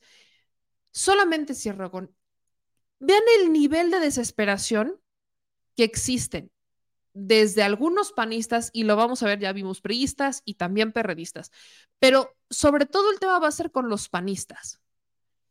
Hay panistas que están tan desesperados por amarrar un siguiente hueso y están tan seguros que no lo van a lograr con su partido que ya tiraron la toalla de este lado y dijeron con su permiso me voy del otro. Así como vimos que hay intelectuales conservadores que apoyan a Ebrard, también hay panistas que están buscando a Claudia Sheinbaum porque ya no hay esperanza en sus partidos. Analícelo por donde usted quiera, pero esto está de locos. Y es obvio, saben que Morena va a ganar la próxima elección. Eh, miren, el efecto de esto es saben que Morena, aunque le pongan a Xochitl como candidata, va a llevarse la presidencia de la República y se va a llevar gubernaturas y va a dar batalla en la Ciudad de México dependiendo quién sea el candidato. Si no es que terminan ganando de nuevo la Ciudad de México, porque vaya, la Ciudad de México es un caso que habrá que analizar de manera completamente independiente. Pero saben que en su partido no hay esperanzas. Este es el efecto Marco Cortés Alito Moreno y Chucho Zambrano. A Zambrano ya le están reclamando los perredistas, diciéndoles los de la izquierda con, con los de la izquierda. ¿Qué diablos estamos haciendo con estos vendepatrias? A Alito Moreno le están renunciando. Exgobernadores, senadores y diputados locales le están renunciando. Y a Marco Cortés le están armando actos de rebeldía apoyando a candidatas de la izquierda a la que dicen que es la cargada de Andrés Manuel López Obrador, porque todos dicen que Sheinbaum es la favorita del presidente, se van con ella sin quererse salir de su partido, porque no confían en su partido. ¿Qué diablos estamos viendo? Lo único que me queda decir es, la oposición, aquí están sus resultados. Durante cinco años y contando, la oposición ha sido inexistente para sus bases. Y este es uno de los efectos que está, va a estar ocurriendo no solamente a nivel nacional, sino también en los estados. Pongan atención cuando empiecen las campañas en los estados, cuando empiecen los mismos, la, misma interna en los estados que van a entrar en sucesión y van a ver cuántos panistas se van a voltear, cuántos priistas se van a voltear, cuántos perradistas se van a voltear y van a empezar a cargárselo todo al candidato, candidata de Morena, PT Verde, porque ahí saben que es en donde está el arbolito que da frutos y no se quieren quedar huerfanitos de fruto. Y ahí estarán intentando cachar a ver qué les cae del cielo. En este caso, Gonzalo Espina, que es uno de los milagros de la 4T, Gonzalo Espina, como intentó desde el, desde, o renuncia, se va Morena y pues nada más no le funciona, pues ahora armemos la ola azul y apoyamos a Claudia Sheinbaum. Madre de mi vida. Al respecto de esto, a quien sí ya habló fue Brad. Claro, es que Brad siempre tiene algo que decir. Brad siempre tiene. Miren, Ebrard, si no está bailando payaso de rodeo, está cocinando o se está metiendo hasta la cocina de algún restaurante o está haciendo la de pescador o está haciendo la de influencer o, no sé. Marcelo siempre tiene algo que decir y siempre tiene algo que hacer. Y Marcelo Ebrard sí se posicionó, se lo preguntan en una rueda de prensa y pues él dijo que se tendría que rechazar este apoyo porque pues es incongruente, no puede estar en un lado y luego estar en el otro, no puede estar en, eh, ahora sí que con dos amos que son completamente distintos. Y pues dijo que si a él lo apoyaran, si a él le tocara, pues él rechazaría el apoyo de los panistas o, en este caso, de la Ola Azul. También eh, una organización panista denominada Ola dijo que, bueno, pues es más panista Claudia Sheinbaum que Xochitl Galvez y que incluso ellos apoyan a, Sheinbaum. Eh, ¿Cuál es tu opinión al respecto? Yo pienso que no tenemos ninguna empatía en Morena con el Partido Acción Nacional respecto a sus planes, sus programas, sus acciones, lo que representan. Y cuando menos en mi caso yo no aceptaría un apoyo de ese tipo, de ninguna manera. O estás en un lado o estás en otro. No puedes estar en los dos y ese apoyo pues no es bienvenido.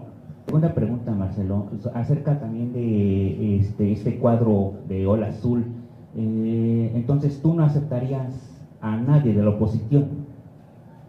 A ver, yo no aceptaría el apoyo de otro partido, y menos del Partido Acción Nacional, si son la contraparte.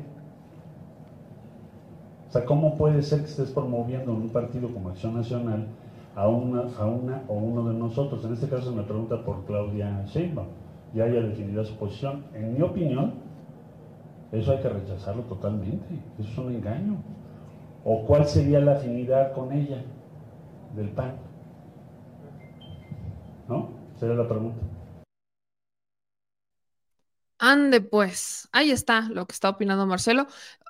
Estoy de acuerdo con lo que dice, no puede estar, hay, algo encerrado ahí y es justo lo que les estoy diciendo. Vamos a ver políticos de todos los colores de la oposición en todos los estados dar la vuelta por porque quieren amarrar hueso o porque quieren amarrar fuego. Entonces, ahí es en donde Morena, y es lo que he estado diciendo en todos los programas y aplica para todos los candidatos, Aguas Morena tiene que buscar estos mecanismos de control, de filtro, para evitar personajes como Lili Telles, para, y estoy diciendo por, vaya, solamente por lo mínimo, otro Lili Tellazo. Porque lo peor no es que lleguen personas como Lili Telles, que entren a Morena, que ganen un cargo y entonces después renuncien. No, lo peor después de eso es que entren personajes que vienen buscando el fuero, que cometieron algún delito de corrupción, etcétera, y que se metan a Morena que ganen algún cargo, que los pongan en alguna posición y que ya estando en este cargo o en esta posición desde Morena o desde la, coalición Juntos Seremos Historia, sean investigados y entonces manchen el nombre de Morena solamente porque no hubo un filtro que revisara quiénes son, qué es lo que buscan, que quién o que se ganen su lugar. Miren, yo sé que yo he hablado mucho en contra de la meritocracia, ¿no? Pero cuando hablamos de políticos, creo que ahí sí tendría que existir una cierta regla de gánate el puesto por el que quieres eh, contender. Gánate el ser gobernador, gánate el ser presidente municipal, gánate el ser diputado, gánate el ser regidor, o sea, gánate los cargos dentro del partido. Y para ganarte un cargo dentro del partido, tienes que hacer trabajo partidista, tienes que formarte dentro del partido político, tienes que saber qué defiende el partido, tienes que tener coincidencias con el partido, tienes que defender los valores del partido, tienes que ponerte la camiseta del partido. Y si estamos hablando de un partido como Morena, que lo que busca es hacer política desde abajo, con la gente, tocando puertas, indudablemente no vas a estar como candidato tipo eh, cabeza de vaca que quiere ser candidato y hacer campaña virtualmente por todo México. o sea, necesitas bajarte, necesitas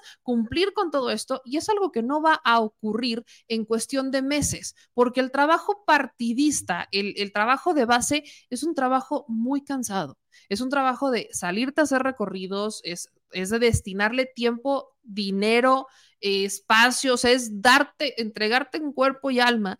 Y además, gran parte de, y sobre todo en Morena, tienes que buscar cómo financiarlo. Entonces, además tienes que trabajar. va a la par. Porque Morena podrá apoyar con algunas cosas, pero no todas. Entonces, eh, sí quiero que entiendan cuando hablo de gánense el derecho a ser votados por el pueblo en los partidos políticos. Y no solo lo digo por Morena, debería de ser con todos. O sea, cuando él quiere entrar por el PAN, pues se debería de ganar el estar en el PAN. Y esta ha sido una constante en los partidos políticos, lamentablemente.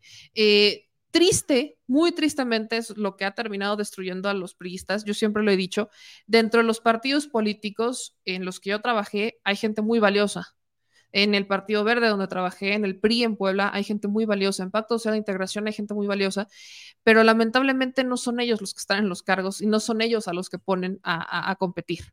Y es gente muy valiosa, gente que defiende los principios de su partido, gente que le mete corazón, gente que de verdad quiere hacer las cosas bien, gente que organiza, que se va a asambleas, que hace eh, jornadas, o sea, que busca el dinero de donde puede para llevarle a sus municipios eh, doctores, que lleva, o sea, que se mueve para ayudar a la gente de su comunidad. Existen, están ahí, pero muchas veces, en un 90-80%, y esto depende del partido, los cargos de elección popular no van para ellos. Eh, la repartición de secretarías o de chamba no va para ellos. Siempre se queda en las dirigencias, en los líderes y en los amigos de los líderes. Por experiencia lo sé. O sea, eh, quienes eran mis jefes en un partido político terminaban negociando eh, tener espacios, por ejemplo, en Profepa, a cambio de una, de, no ser diputado de, un distrito y que entrara una mujer. O sea, solamente por el cambio de, género en un distrito, el que iba a ser candidato a diputado federal por un distrito en Puebla, se la bajaron, tuvieron porque tenían que meter a una mujer por el tema de cuota de género y él terminó negociando una plaza en Profepa, Profepa en Puebla. Y así se están negociando. ¿Y en dónde quedan? Y estamos hablando de Profepa, que habla de medio ambiente y demás, de, bienestar animal, etcétera. ¿En dónde está? Y, vaya, y él no era experto en eso. Cero. Cero. O sea, era un abogado y, y cero. O sea, el medio ambiente le importaba cacahuate. ¿Y en dónde están las personas que deberían de estar? Y ese ha sido el problema histórico en la administración pública. Por eso cuando vemos panistas que ahora se quieren ir a albergar con un candidato o con una candidata, pues no tanto es porque el candidato o la candidata quiera, es porque ellos consideran que esa es la manera en la que van a garantizar un cargo, que van a garantizar una protección, que van a garantizar foro, que van a garantizar porque saben que en sus partidos no los van a tener o porque saben que no hay proyecto, o porque ya los abrieron de ese proyecto, o porque entraron nuevos intereses y a ellos los dejaron fuera. O sea, esa es la realidad de cómo viven los partidos políticos y por qué existe el chapulineo. Esa es, es la realidad. Y quienes de verdad merecen estar en los cargos, no están. Así que eso está pasando y Morena, vaya, estaremos buscando Citlali le invitamos hoy, pero no podía. Entonces, ya saben, el caso de Mario Delgado ya se lo saben, que, todavía no nos acepta la entrevista, pero vamos a hablar justamente con, con, con, alguno de, de, Morena para ver qué es lo que hacen para evitar que este tipo de cosas pasen. Porque ellos podrán hacer misa, la ola azul podrá hacer misa y podrá apoyar a Claudia, ok, que hagan lo que quieran. Lo que importa y preocupa es que van a hacer de este lado si los van a dejar entrar, cómo los van a dejar entrar, hasta dónde los van a dejar entrar, se va a negociar, no se va a negociar, a quién, o sea, eso es lo que importa de este lado.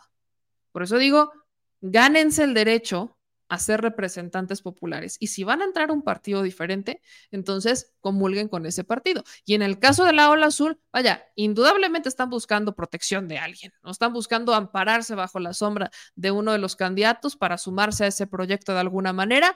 Y entonces buscar protección, fuero, recursos, hueso, lo que sea. Aguas. Aguas con eso. Porque ese es, ese es de los primeros errores que se cometen en la, en la política. Meter gente que no está interesada en hacer el bien más que el bien propio. Ahí sí, eso es lo único que les importa. Y aguas. Mucho cuidado con eso.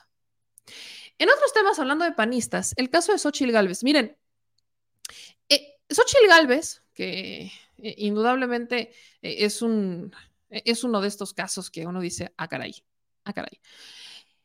Existe una sentencia del tribunal electoral, lo platicábamos la vez pasada con, con Hamlet Almaguer, de cómo el tribunal electoral ordenó que ningún funcionario o servidor público puede estar contendiendo por alguna este, candidatura. Ninguno. Cero. La sentencia ya está por escrito y la voy a compartir justo desde la cuenta de Hamlet, que aquí tiene por escrito la sentencia de la sala superior, en la que dice lo siguiente para que le tomen captura de pantalla.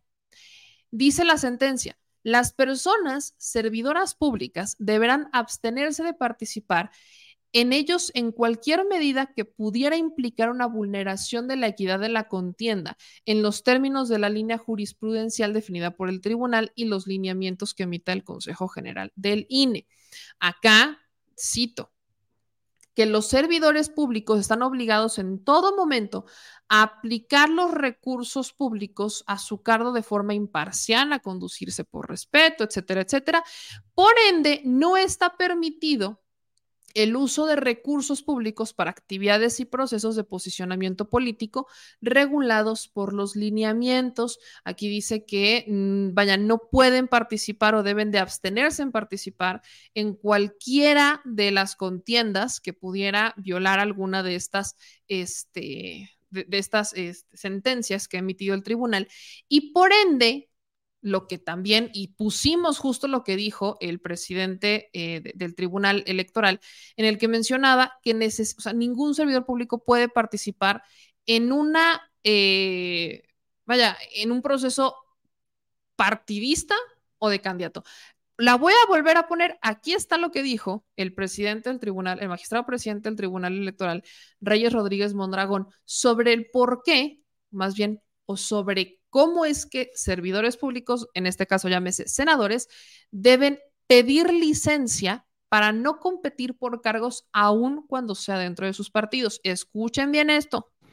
Además, las personas servidores públicas deberán abstenerse de participar en ellos en cualquier medida que pudiera implicar una vulneración a la equidad de la contienda, en términos de la línea jurisprudencial de este Tribunal Electoral y los lineamientos que para tal efecto emite el Consejo General del INE. Ahí está, ahí está. No pueden. Bueno, pues a Xochitl le valió un soberano cacahuate, ¿no? Ella dijo, yo no renuncio. Y aquí es en donde Xochitl se ha estado eh, contradiciendo bastante. En una entrevista con Azucena Uresti, Xochitl Gálvez decía que ella no va a pedir licencia en el Senado que ella no va a pedir licencia en el Senado, que ella no va a dejar de trabajar en el Senado. Y esto me contraria bastante, porque no es como que Xochitl no tenga de dónde generar ingresos para pagar sus giras. Si se paga un seguro de gastos médicos de 130 mil pesos mensuales, ustedes me dirán, ¿no?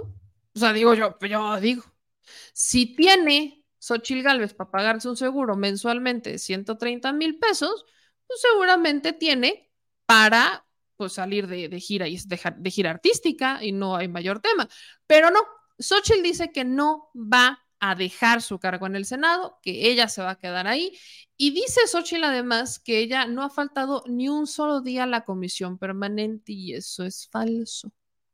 Cuando, señor productor, cuando estuvimos en el Senado la semana pasada, ¿tú viste a Xochitl Galvez? No, para nada. Yo tampoco la vi.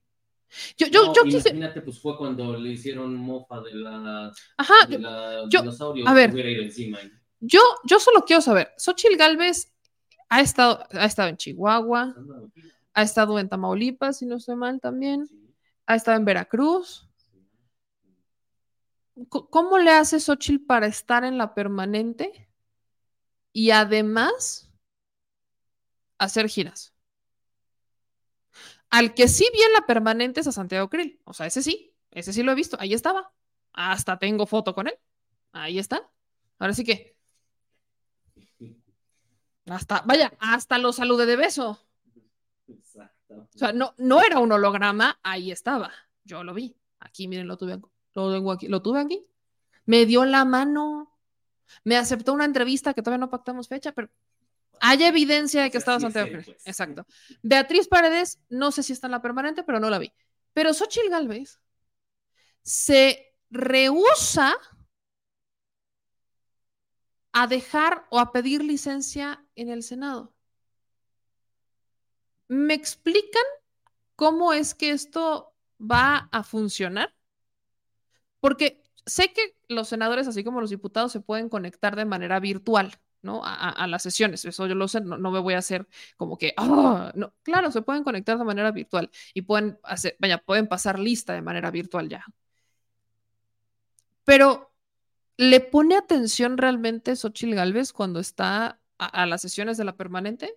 Porque las últimas han tratado de ella y no, ni siquiera he visto a Xochitl defenderse desde tribuna, que eso es lo más interesante. O sea, Xochitl Galvez ha sido tema de conversación en la agenda política de la permanente. Y no la he visto en la permanente. Yo la veo en restaurantes, la veo en giras, la veo en la calle, subiendo sus videos, sus fotos, no en la permanente. Entonces, la resistencia a pedir licencia me preocupa. Porque no es un tema de recursos. Entonces, ¿qué es? ¿Un tema de fuero? El caso de, Santiago Krill también lo hemos criticado.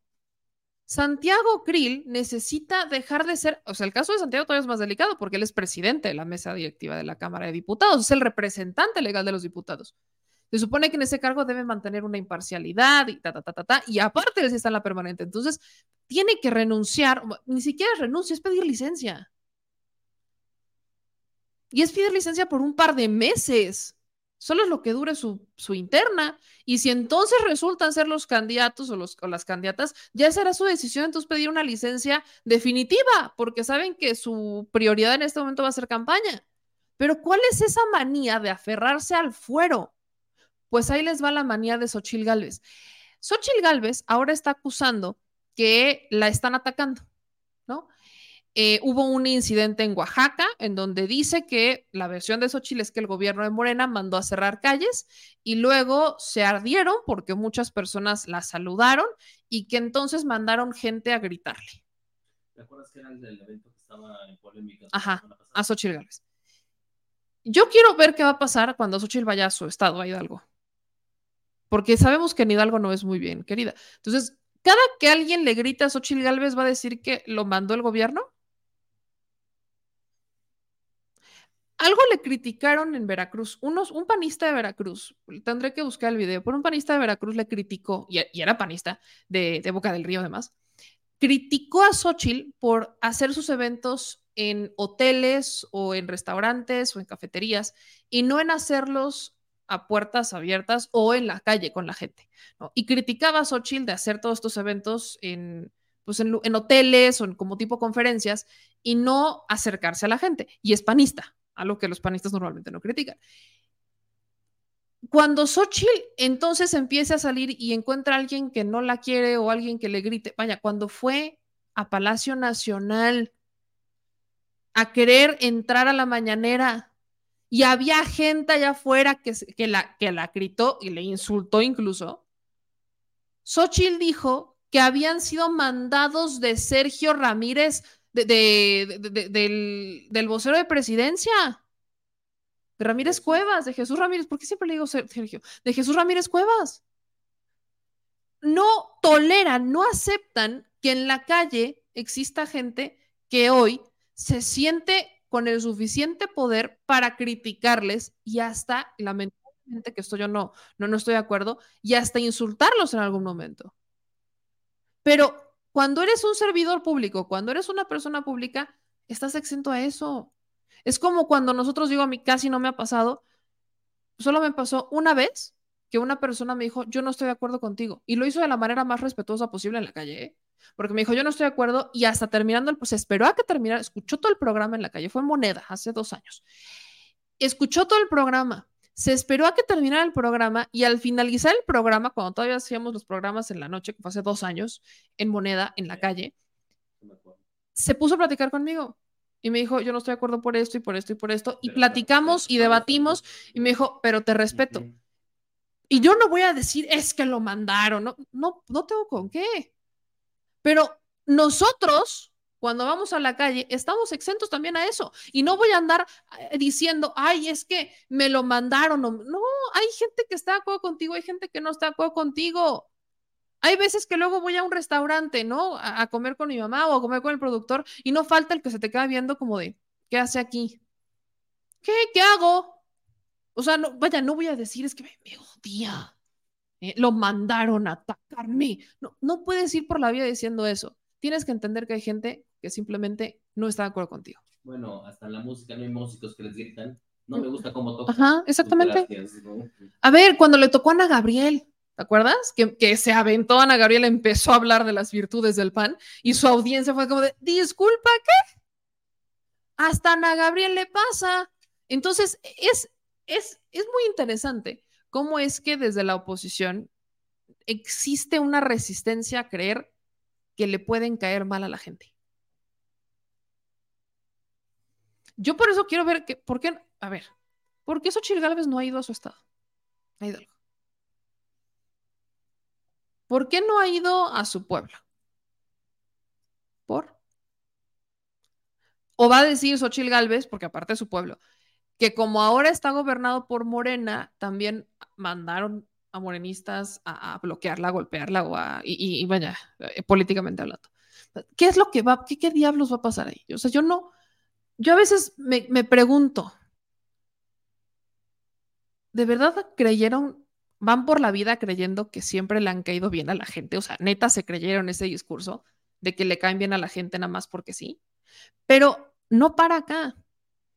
Quiero que ustedes vean el de dónde Xochitl está sacando los pretextos para no pedir licencia al Senado. Vean el Twitter Riva Palacio.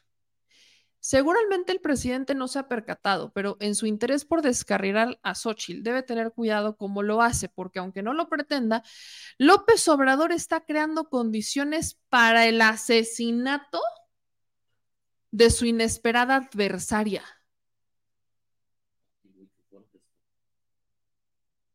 Qué, qué, irresponsable hacer ese tipo de comentarios. Qué irresponsable hacerlos. Irresponsable. Miren, así como condeno a quienes insultan solo porque no están de acuerdo, y yo saben que soy partidaria de cuando no estamos de acuerdo con alguien, seamos de la corriente que seamos, no tenemos que caer en el insulto, ni mucho menos en la amenaza.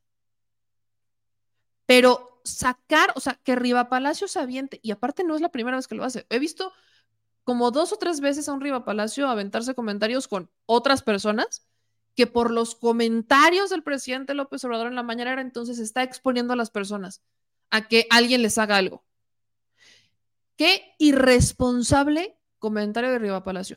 Pero estos son justamente los comentarios que están motivando a una Xochil Gálvez a no querer renunciar al Senado, porque desde ahí hay un fuero. Lo que sigue entonces es que Xochil Gálvez diga que es perseguida, o sea, que ya de por sí ya lo dijo que es perseguida política y que entonces como le cae, como hay gente que le ha gritado en la, en la calle o vaya, que la han recibido a veces a gritos, entonces Xochitl Gálvez va a decir que el gobierno está mandando a todas estas personas y que necesita medidas de protección e incrementar su seguridad, porque, o sea, vaya, ya me imagino todo un escenario aquí de de, de, de, teorías de conspiración para hacerse las víctimas. Porque en campañas políticas, y también apréndanse esta, entre las formas que tienen los políticos, sobre todo sus estrategas, de querer convencer a la gente de que son los ideales, o sea, de que deposites tu confianza en este político, es a través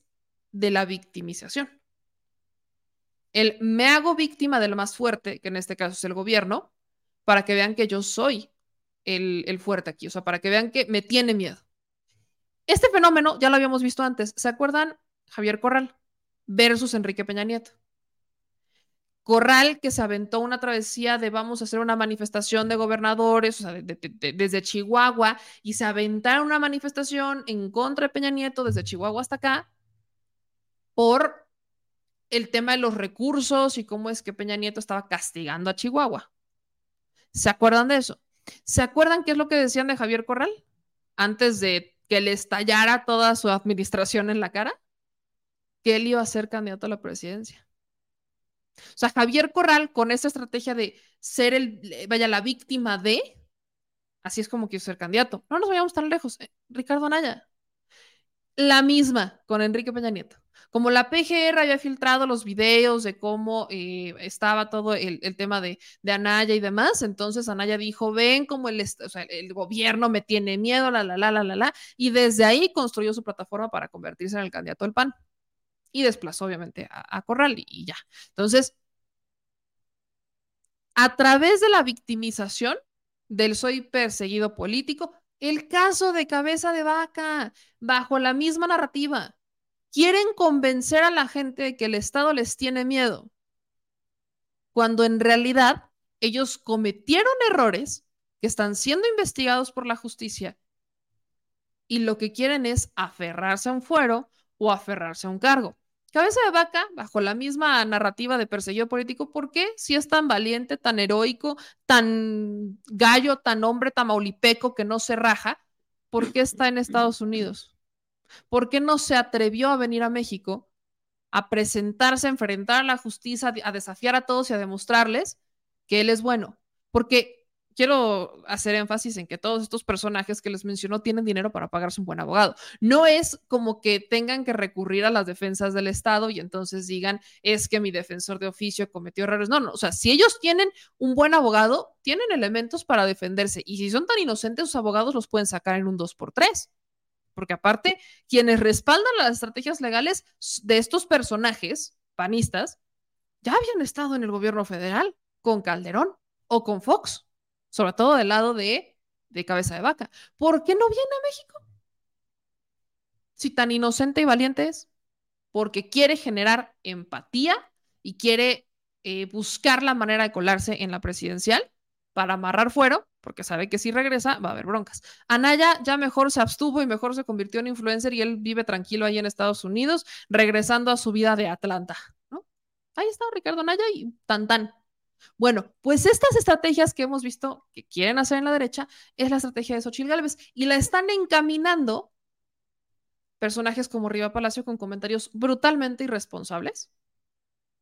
Y ellos desde el es que no me es que me gritan y demás, viene toda esta dinámica y es que soy perseguida política y es que me tiene miedo y la la la la la la, en vez de reconocer que han cometido errores y que pues tienen que enfrentar las consecuencias de los mismos. Y es un grave error que los políticos no entiendan que la verdad siempre a la luz, tarde o temprano les estalla en la cara.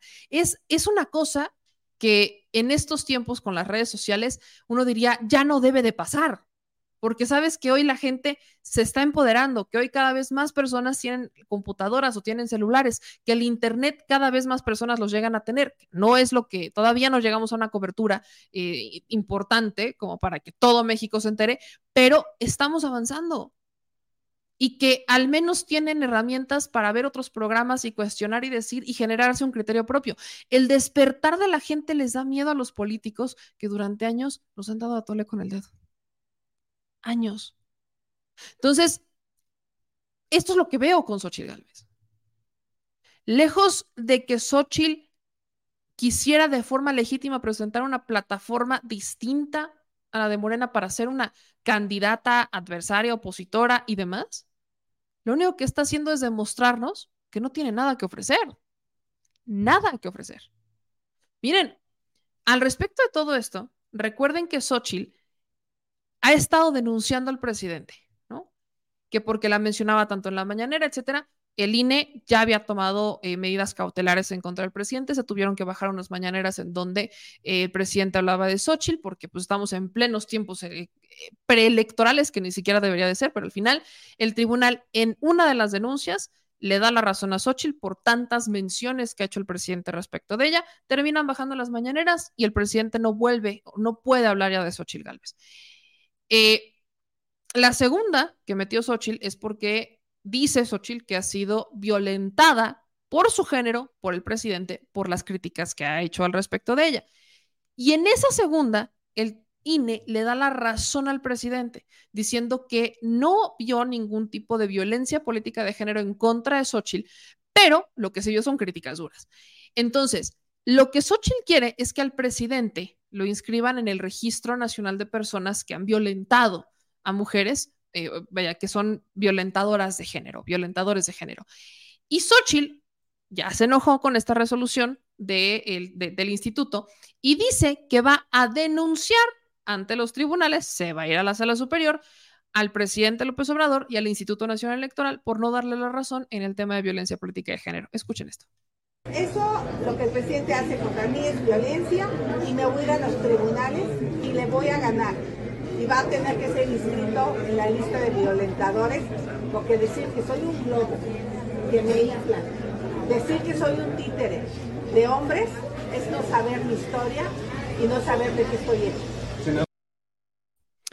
pues ya nos hemos, miren, eh, yo entiendo esta parte de decir que es que dice que soy títere de hombres y es que dice que soy eh, títere de, vaya, lo que el presidente ha dicho es que Xochitl Galvez la están inflando los de la oligarquía conservadora.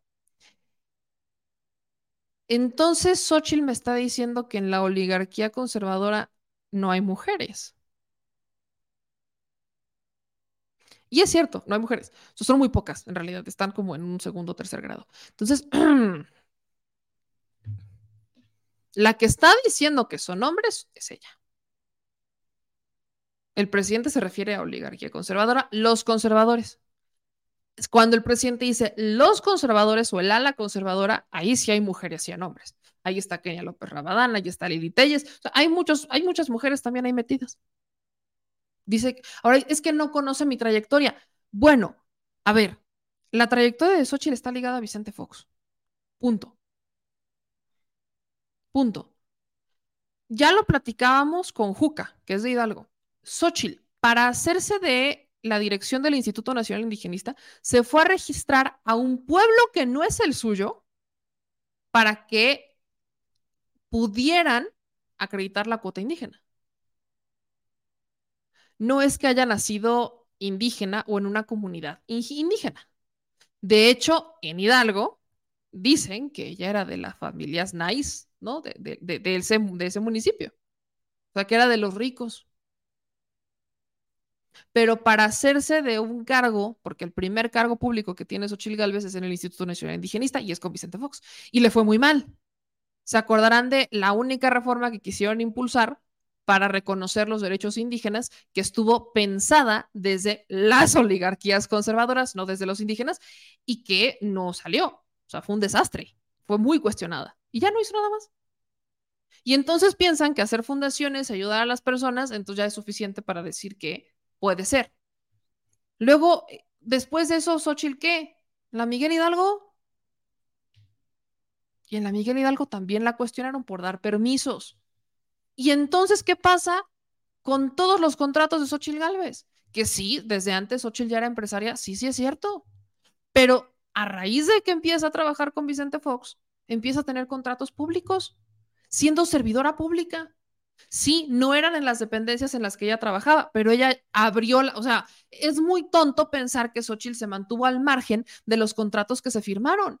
Y luego se queja, o sea, la última, que es la cereza del pastel, es cuando Xochitl se queja de un contrato que le cancelaban obras de 400 mil pesos hace un par de días. Y dice, ya lo teníamos casi firmado. Xochitl, o eres empresaria o eres servidora. Como senadora, tú no puedes andar por la vida firmando contratos. No puedes andar por la vida firmando contratos con, con Banobras cuando tú eres senadora. Si no se entiende lo que se está criticando de esta señora, yo no sé cómo explicárselos. ¿Y por qué lo criticamos? Porque estos casos se deben de conocer. Lo que sí lamento es que no lo hubiéramos sabido antes. Porque tristemente eso también pasa. Y eso, e, eso nos pasa a todos. Es muy triste que hasta que ya buscan, o sea, hasta que alguien los sube al escenario o hasta que están trepados en un escenario nacional y el foco está sobre ellos, estas cosas salen. Porque esto lo tendríamos que haber sabido desde hace mucho tiempo. Y estos esto que se está criticando y se está cuestionando, o sea, sobre todo lo que se le cuestiona a Xochitl, no es que sea empresaria, no, vaya, se le cuestiona que no, que no hiciera esta aclaración, esta manifestación de conflictos de interés. Y además, cuando una empresa está licitando en el gobierno también tiene que especificar si tiene relación con algún político o algún familiar está en la política, o sobre todo, vaya, no, no tanto como partidos políticos, sino que sea servidor público. Y tampoco está en la empresa. Entonces, estas omisiones son lo que se le cuestiona a Xochitl. Vaya, nada más. Ustedes ya saben que Xochitl va a continuar con esta denuncia en contra del presidente, se va a ir a tribunales, habrá que ver qué resuelve el tribunal. Hemos visto que el tribunal pues le termina dando la razón, sobre todo en este tema de género. ¿Y, qué pasa si al presidente lo inscriben en este famoso registro? Pues que el presidente ya no va a, a poder ser candidato después. Y habrá que ver también si lo registran y por cuánto tiempo lo registran. Pero el tiempo que estás en el registro no puedes ser candidato. Entonces, pues tampoco es como que, ay, uy, qué miedo ya sabemos que el presidente se va a ir. Lo que sí, y también concuerdo, ahí sí concuerdo, pues eh, el presidente ya no ha hablado del tema o ya no ha hablado de ella directamente, pero sí el presidente la, le ha dado ese empujón desde la mañanera. Y ahora que el presidente dejará de hablar de ella, yo quiero ver si no, cae. Es el efecto que habrá que ver ahora. Que una vez que el tribunal, o el INE en este caso, ya le impiden al presidente hablar de Xochitl Galvez, yo quiero ver cuánto le dura Xochitl va a estar ahí arriba. Porque acuérdense que lo que rápido sube, rápido baja. Y tampoco es como que Xochitl no esté dando motivos, ¿eh? Quiero compartirles este video. Xochitl estuvo este fin de semana en Chihuahua. Y Luis Cardona, que evidentemente es un periodista desplazado, yo lo conozco, es muy crítico de esta administración. Sube. En Chihuahua, a Xochitl Galvez le sirvieron la de la casa No necesita López Obrador campaña negra para descalificarla, solita lo puede hacer. Una señal, Liz Vilchis tendrá de dónde agarrarse el miércoles. ¿Qué país? Se recomienda mucha discreción. Échense estas imágenes de Xochitl Gálvez.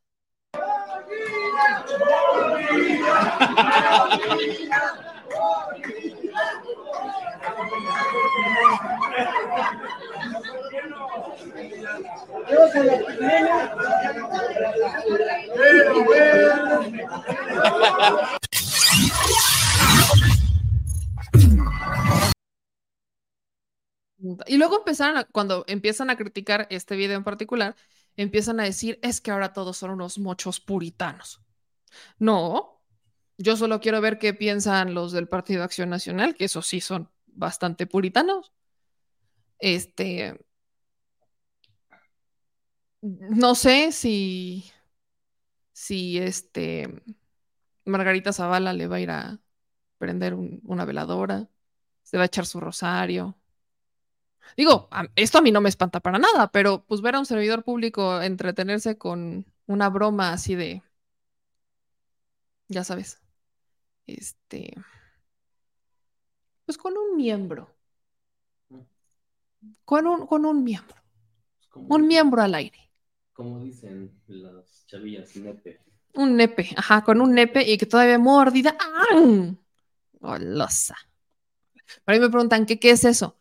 Este, es, o sea, el restaurante le hizo una broma a Xochitl Galvez, le, pusieron ahí un, no distingo si es comida, creo que es comida, que se la pusieron así como, pues pero es la, ajá, haciendo alusión, al, miembro masculino, al órgano reproductor masculino, o sea, un nepe.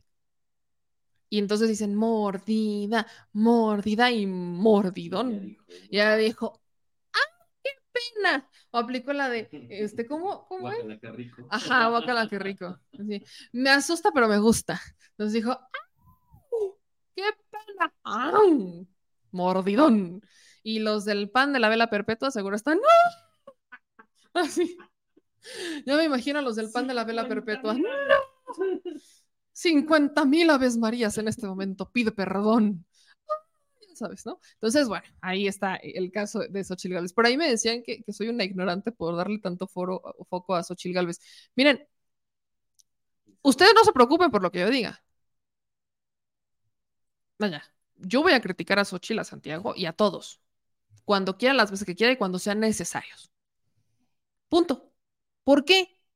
Porque yo sé que muchos de los que nos ven y nos escuchan, pues ya están este, más allá que para acá. O sea, ya están en una dinámica de entendimiento de que abrieron los ojos y que no les creen y que evidentemente hay una molestia de estos personajes y adelante. Pero todavía hay mucha gente que no. Y ese es el público al que me dirijo, justamente. Y siempre hago esta crítica. Tendemos a pensar que como yo ya lo sé y como yo ya no quiero y como yo ya lo entendí, entonces ya no se debe de tocar el tema. Gente, hay muchas otras personas que siguen creyendo estas mentiras y uno de los objetivos de este programa es llegar cada vez a estas personas. Lo hemos hecho. Muchos de los que nos ven y nos escuchan no votaron por Andrés Manuel López Obrador, me lo han dicho, hay algunos que en los comentarios me lo dicen, y que gracias a estos programas, gracias a las redes sociales, gracias a las mañaneras, gracias a todo este factor, como estamos hablando de estos temas de los que otros medios no hablan o que incluso hablan a medias o protegen o hablan al revés, que gracias a esto, hoy creen que la transformación es posible, que hoy han abierto los ojos. Y vuelvo e insisto, yo soy el vivo reflejo de que esto es posible. Yo, y lo digo mil veces, porque, ay, es que nunca lo digo. A ver, yo en el, yo trabajé para el PRI, yo trabajé para el Partido Verde y trabajé para un partido local que terminó haciendo alianza con el Partido Acción Nacional, que era el PSI. Y yo criticaba al presidente López Obrador y criticaba sus propuestas porque yo no, yo, vaya, estamos hablando de 2016, 2017, en el núcleo en el que yo trabajaba, con la gente con la que yo me rodeaba y además en los productos audiovisuales, noticieros y demás que veía, me aportaban la misma información diferida y vaya, con un diagnóstico o con un lenguaje distinto, pero era lo mismo. Yo no tenía en ese momento, yo no conocía otros canales, yo no sabía que existían otros canales y, pues no me llamaban la atención en ese momento. Fue hasta que empezaron las campañas, que vi los debates, y entonces me empecé a cuestionar muchas cosas. Fue hasta que me salí de los partidos políticos y que cambié mi núcleo de trabajo y que me empecé a rodear de otras personas que me dijeron, antes de hacer esto, ¿por qué no ves esto? ¿Por qué no investigas? Y es cuando me empecé a meter a investigar. Y es cuando empecé a abrir los ojos. Pero fue porque había personas en mi entorno que me empezaron, oye, pero esto y esto, que me empezaron a hacer que yo me cuestionara muchas cosas. Vinieron los debates, los medios de comunicación estaban obligados a darle foco a López Obrador. Ya no era si querían o no querían, estaban obligados porque era candidato a la presidencia. Y además los debates daban para eso y para mucho más. Entonces todos los que le habían cerrado la puerta se la tenían que abrir y entonces lo escuchabas. Y ya no solamente era el video de YouTube de su canal, sino que empezaba a explicar las cosas. Y es gracias a eso que yo abrí los ojos y yo voté por él en el 2018. Y a partir de ahí, creo fielmente que la única manera en la que te vas a generar un criterio es cuando hablas de estos temas y pones sobre la luz lo que otros no están haciendo. Así que sí, yo soy de las primeras, lo hacíamos con Lili Telles, no les demos más focos del que merecen. Punto.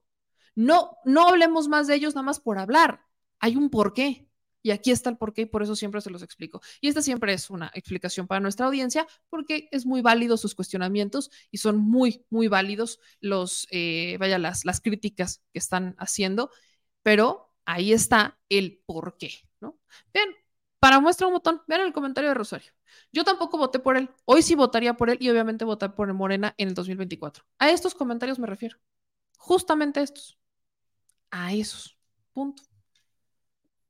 Vaya, no, me dicen, invita a Notillas. Ella pasó por lo mismo que tú, cambió a reconocer la 4T como algo grande y admira a Andrés Manuel López Obrador. Híjole, mis, mis niños. O sea.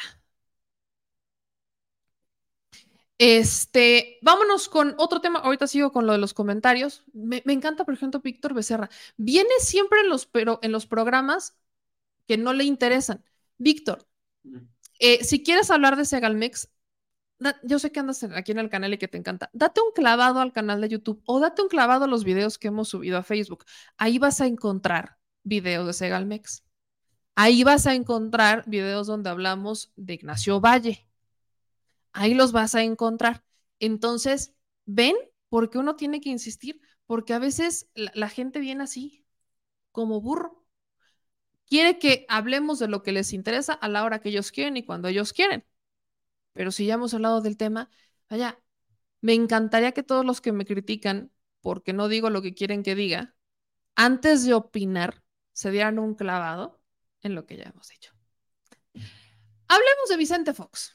Este sí me encanta. Señor productor, yo sé que tú eres un asiduo comprador de, de productos de CBD. Ah.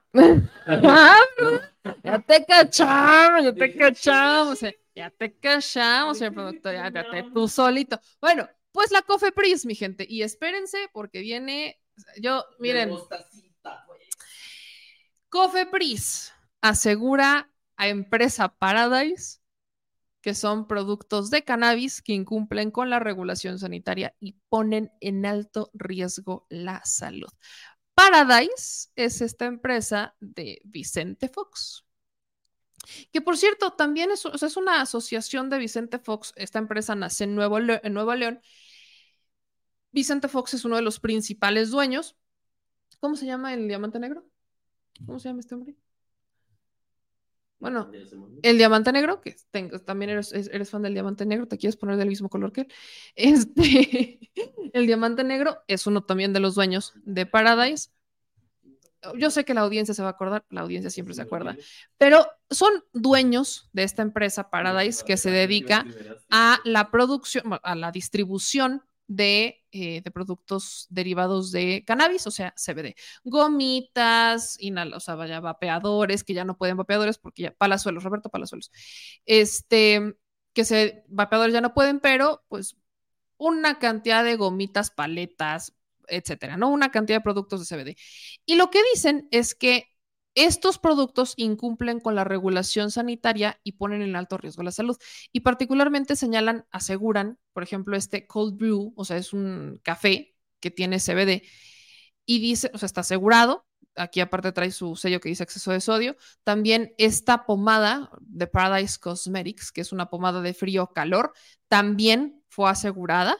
Y en el comunicado que emite Cofepris, ahí les va completito lo que dijo Dice, se aseguraron 1.811 piezas de productos que contienen CBD, semillas de cáñamo, así como extractos de cannabis y otras sustancias de las cuales no se tiene evidencia de seguridad, calidad u origen de fabricación. La Comisión Federal para la Protección contra Riesgos Sanitarios llevó a cabo visitas de verificación a diversos establecimientos de la cadena Paradise en la Ciudad de México como parte de una estrategia para evitar que se comercialicen productos prohibidos con etiquetado y comercialización engañosa y o que incumplen con la regulación sanitaria. Las acciones ejecutadas por la Comisión de Operación Sanitaria de COFEPRIS tienen como objetivo evitar que este tipo de productos pongan en riesgo la salud de los compradores y de la población. Asimismo, esta autoridad sanitaria ejecuta acciones de vigilancia y jurídicas a las empresas que recibieron autorizaciones para comercialización de productos derivados de cannabis y marihuana en los últimos días en la administración federal anterior. Porque acuérdense que el permiso de Paradise se lo dan literalmente en los últimos suspiros de la administración de Peña Nieto. Pero apenas en esta administración es cuando empiezan a instalar estas tiendas, pero el permiso se lo dieron en la pasada. Al fin de proteger la salud de las personas, se aseguraron 1.811 piezas de productos que contienen CBD, semillas de cáñamo, así como extractos de cannabis y otras sustancias de las cuales no se tiene evidencia de seguridad, calidad u origen de fabricación. Se informa que Paradise es una empresa creada en Nuevo León para la comercialización de productos derivados de marihuana, tanto por comercio electrónico como por venta al público cuentan con 25 tiendas en 25 estados de la República y la comercialización de sus productos se encuentra fuera de la normativa sanitaria. Dice el artículo 234 de la Ley General de Salud que se cataloga como estupefacientes a la cannabis sativa, índica y americana o marihuana, así como su resina, preparados y semillas. Por su parte, el artículo 245 señala que los cannabinoides sintéticos se clasifican como sustancias psicotrópicas. Por su parte, el Reglamento de Control Sanitario de Productos y Servicios señala que los suplementos alimenticios no deben contener en sus ingredientes las plantas que no se permiten para infusiones o test, entre ellas la cannabis sativa, indica y americana. Asimismo, establece que en la etiqueta y en la información con la que se comercializan los suplementos alimenticios no se deberá presentar información en la que se ostenten indicaciones preventivas, rehabilitorias o terapéuticas, además de que no se deberán utilizar estupefacientes y sustancias o sustancias psicotróficas en la elaboración de productos de perfumería y belleza. En función de lo anterior, se tomaron 165 muestras de etiquetas diferentes de estos diferentes productos por presentar diversas irregularidades en la información, entre ellas algunas que ostentan un código atribuido a COFEPRIS aparentando ser un registro sanitario. Además, se suspendieron las actividades en una sucursal de Paradise ubicada en la alcaldía Benito Juárez por no contar con el aviso de funcionamiento que autoriza las operaciones de este local como establecimiento comercial. Y aquí eh, dan a conocer cuáles son los establecimientos que se donde se llevaron a cabo y pues ahora sí que, que aseguraron.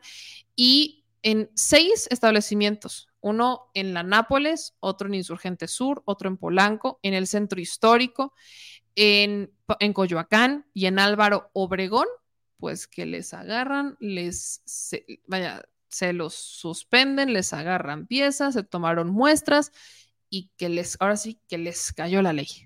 Les cayó la ley.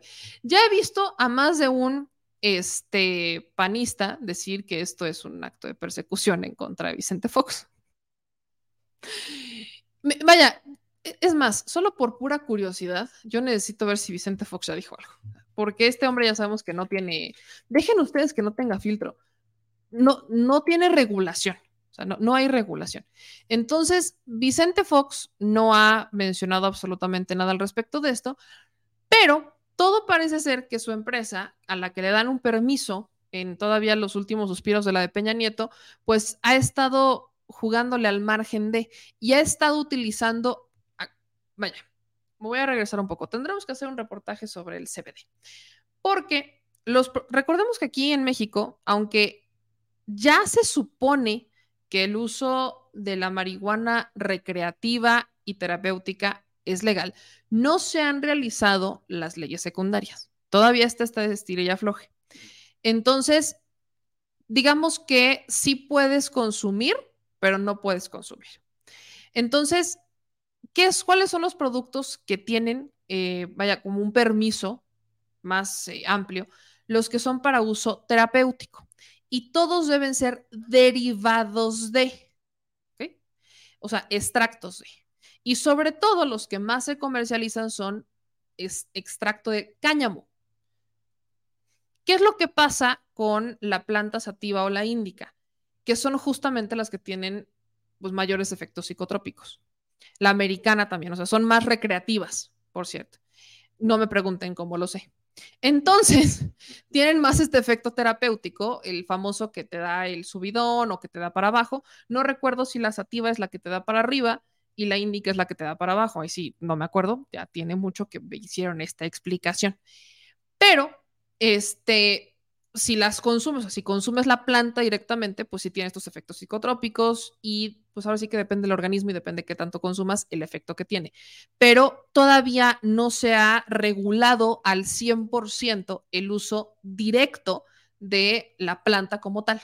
Entonces, lo que se puede usar son derivados de. Entonces, si una persona o una empresa dice que te vende un producto derivado de, tiene que tener un registro sanitario. O sea, es un producto que tuvo que pasar por un proceso en donde te dice que es un extracto de y que, o sea, y aparte te explican el extracto de eh, qué, qué tanta cantidad tiene de CBD y aparte de THC. O sea, tiene que explicarte en el propio producto que es un derivado y que no es un directo. Entonces, parece que los productos de Paradise eh, pues sí terminan siendo directos de la planta y no un derivado de, y por ende los efectos que tienen son más fuertes, son efectos que sí son psicotrópicos y que pues no cumplen con esto de ser terapéuticos. Bajo. La sativa es la más eufórica. Es la que te da para arriba, ¿ven? Medio me acordaba.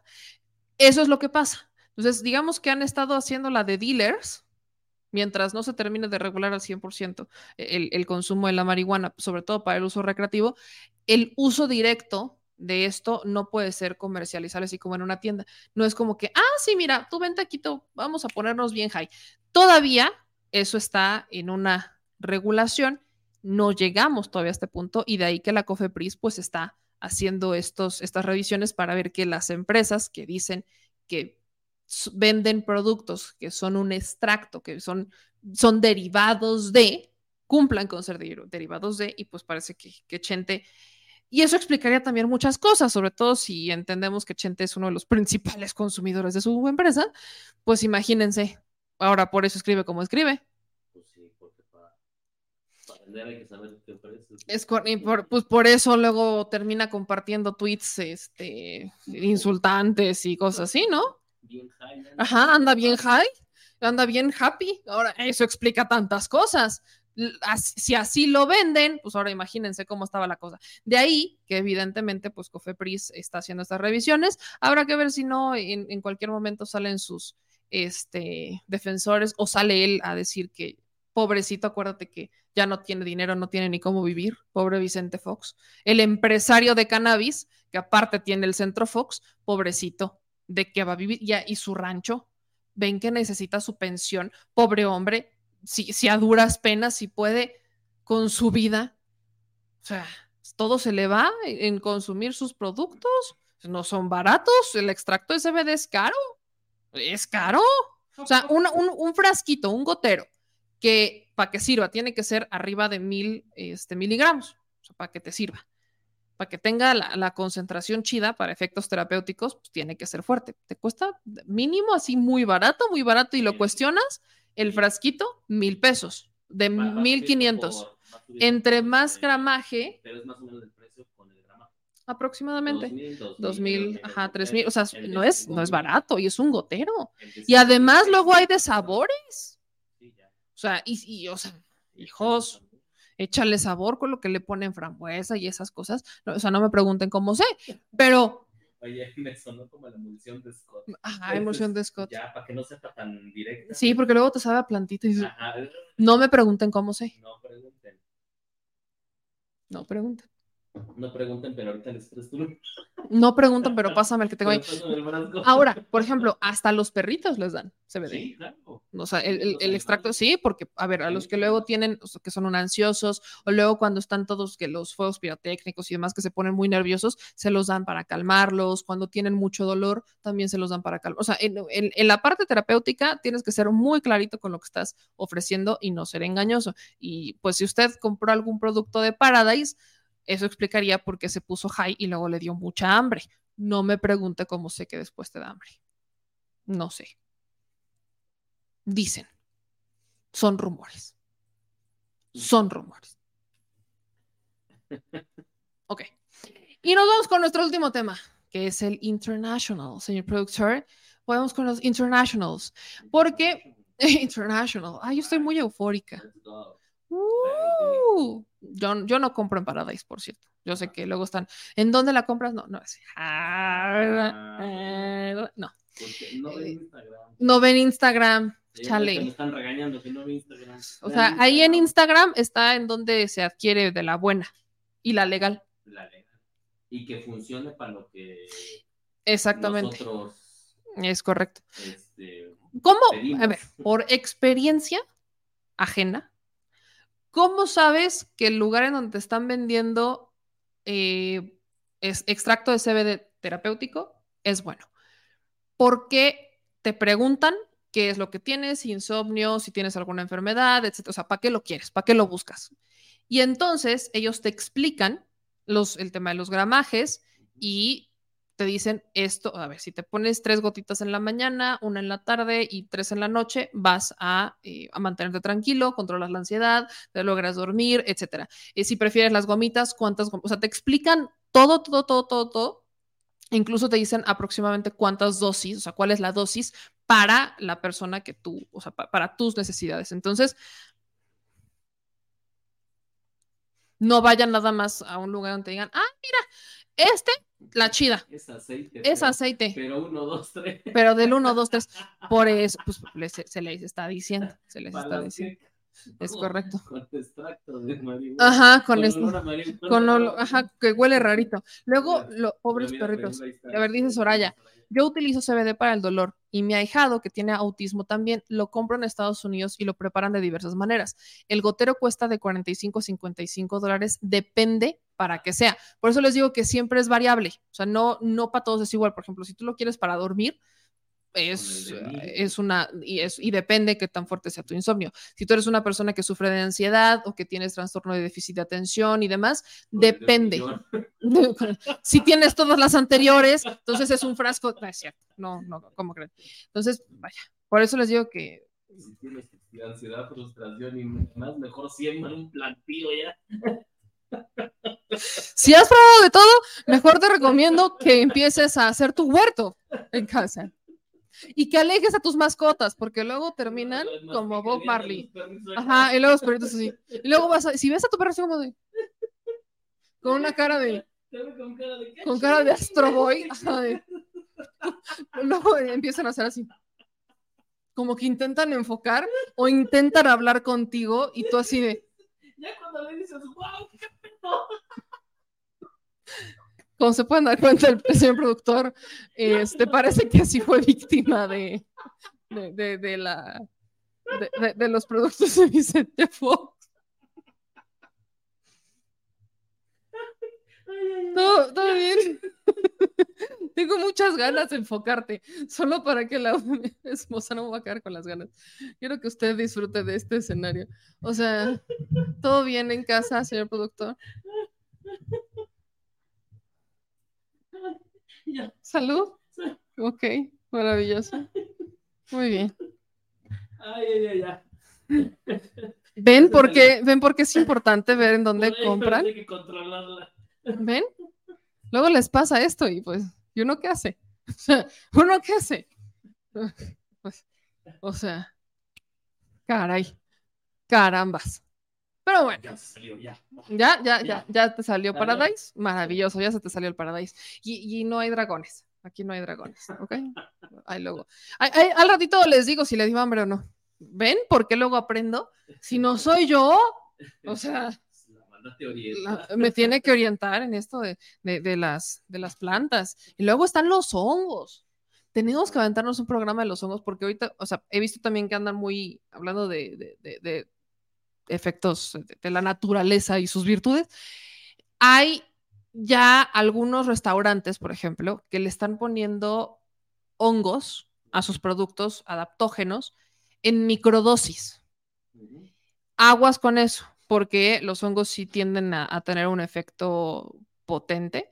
Entonces, hay algunos que ese es están, un poquito más peligroso. es- o sea, necesitas, sobre todo aquello, vaya, en psiquiatría utilizan mucho, o sea, hay, hay psiquiatras que dentro de sus terapias utilizan los hongos alucinógenos en microdosis para eh, lograr eh, sanar traumas, por ejemplo, cuando están en terapias tipo hipnosis y todo esto, les llegan a poner microdosis de, de hongos en té o- y demás para que logren este, abrirse para sanar traumas y, re- o sea, vaya, sobre todo aquellas personas que tienen bloqueos y que no nos acordamos de, de algunos episodios de nuestra vida y que hay que sanarlos, traumas y demás, eh, con estas microdosis logran despejar, que regrese, o sea, que tengas este recuerdo y que puedas empezar a sanar. Pero hay que tener mucho cuidado con quién, dónde, cuándo, cómo, cuántas, o sea, la microdosis, etcétera. Tienes que ser muy vigilado. Habrá que hacer un reportaje al respecto de todo esto de los cannabinoides y de los, este, de, de los hongos e incluso de los adaptógenos, porque ya está muy metido en algunos lugares y pues ahora sí que no, no estoy diciendo, "Ay, yo no me espanto ni mucho menos, solo hay que tener cuidado en dónde, cuándo y por qué. Y vámonos con este último que tiene que ver con Estados Unidos. El día de hoy, el presidente Andrés Manuel López Obrador tuvo una reunión bilateral con el equipo de seguridad del presidente Biden. Este es uno de los temas que, eh, por supuesto, sigue atendiéndose y del que también luego hay, muchas críticas. Eh, ¿Qué es lo que dice en, vaya, cuáles fueron un poco de los resultados que, que informaba el presidente o de esta reunión, de lo poco que se dice? Porque sobre todo cuando son reuniones de seguridad, no es como que sean muy específicos en la estrategia que van a tomar, sobre todo por la pues por mantener las estrategias pues que funcionan. Entonces, lo que dice el presidente es que estuvo el día de hoy algunas imágenes de cómo pues fueron llegando a la reunión con el presidente López Obrador. Obviamente sabemos que el del sombrero, pues nada más y nada menos que, que, que, que en Salazar, ¿verdad? Entonces, eh, esta reunión estuvo, con el presidente estuvo encabezada por Elizabeth Sherwood Randall, que es asesora de seguridad nacional de la Casa Blanca.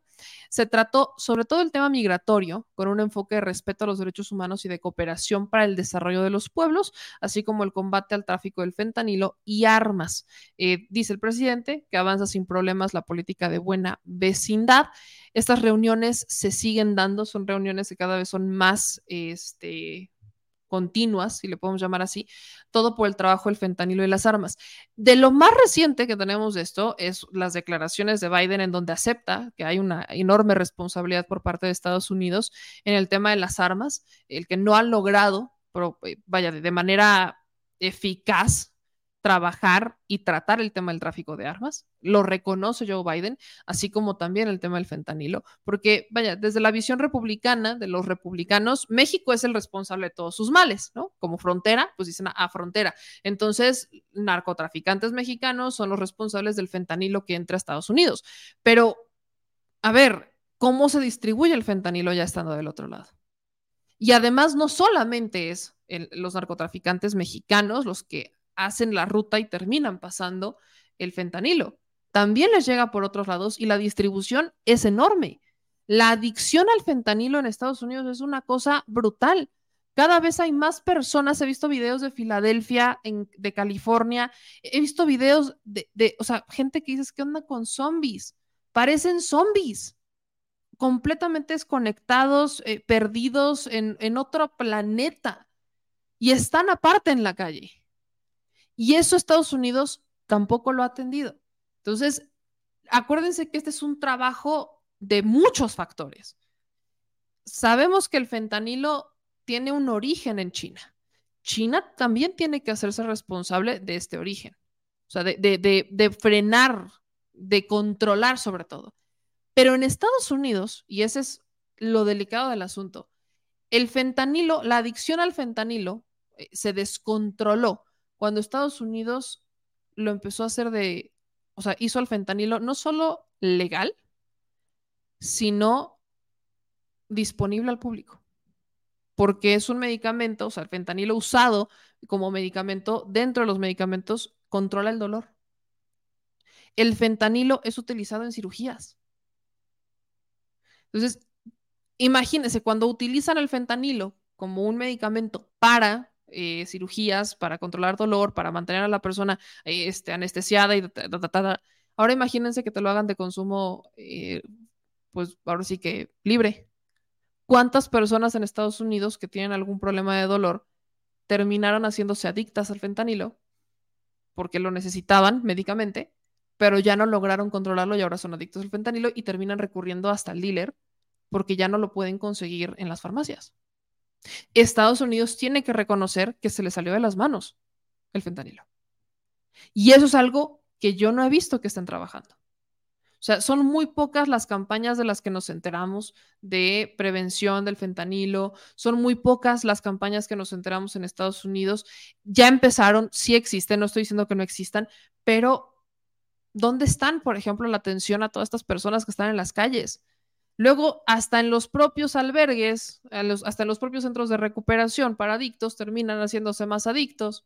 O sea, es un tema que no, no solamente es México, hay una responsabilidad, claro que sí, pero también Estados Unidos tiene que aceptar. Y la responsabilidad no solamente tiene que aceptarse desde el presidente de Estados Unidos, sino que también le toca a los estados. Y ese es otro boleto porque tenemos gobernadores republicanos como el caso de, eh, de Santis o el caso de Abbott, Texas y Florida respectivamente, que para ellos la solución es declarar a los narcotraficantes como terroristas para invadir México con las Fuerzas Armadas y entonces que Estados Unidos venga al rescate slash eh, guerra con México. Sabemos que no va a pasar, y justo por eso es que hay que hacer énfasis en estas reuniones bilaterales, pero hay presiones de gobernadores, sobre todo republicanos, que no van a reconocer que ellos también tienen una responsabilidad en temas como seguridad como el fentanilo, así como también en asuntos migratorios.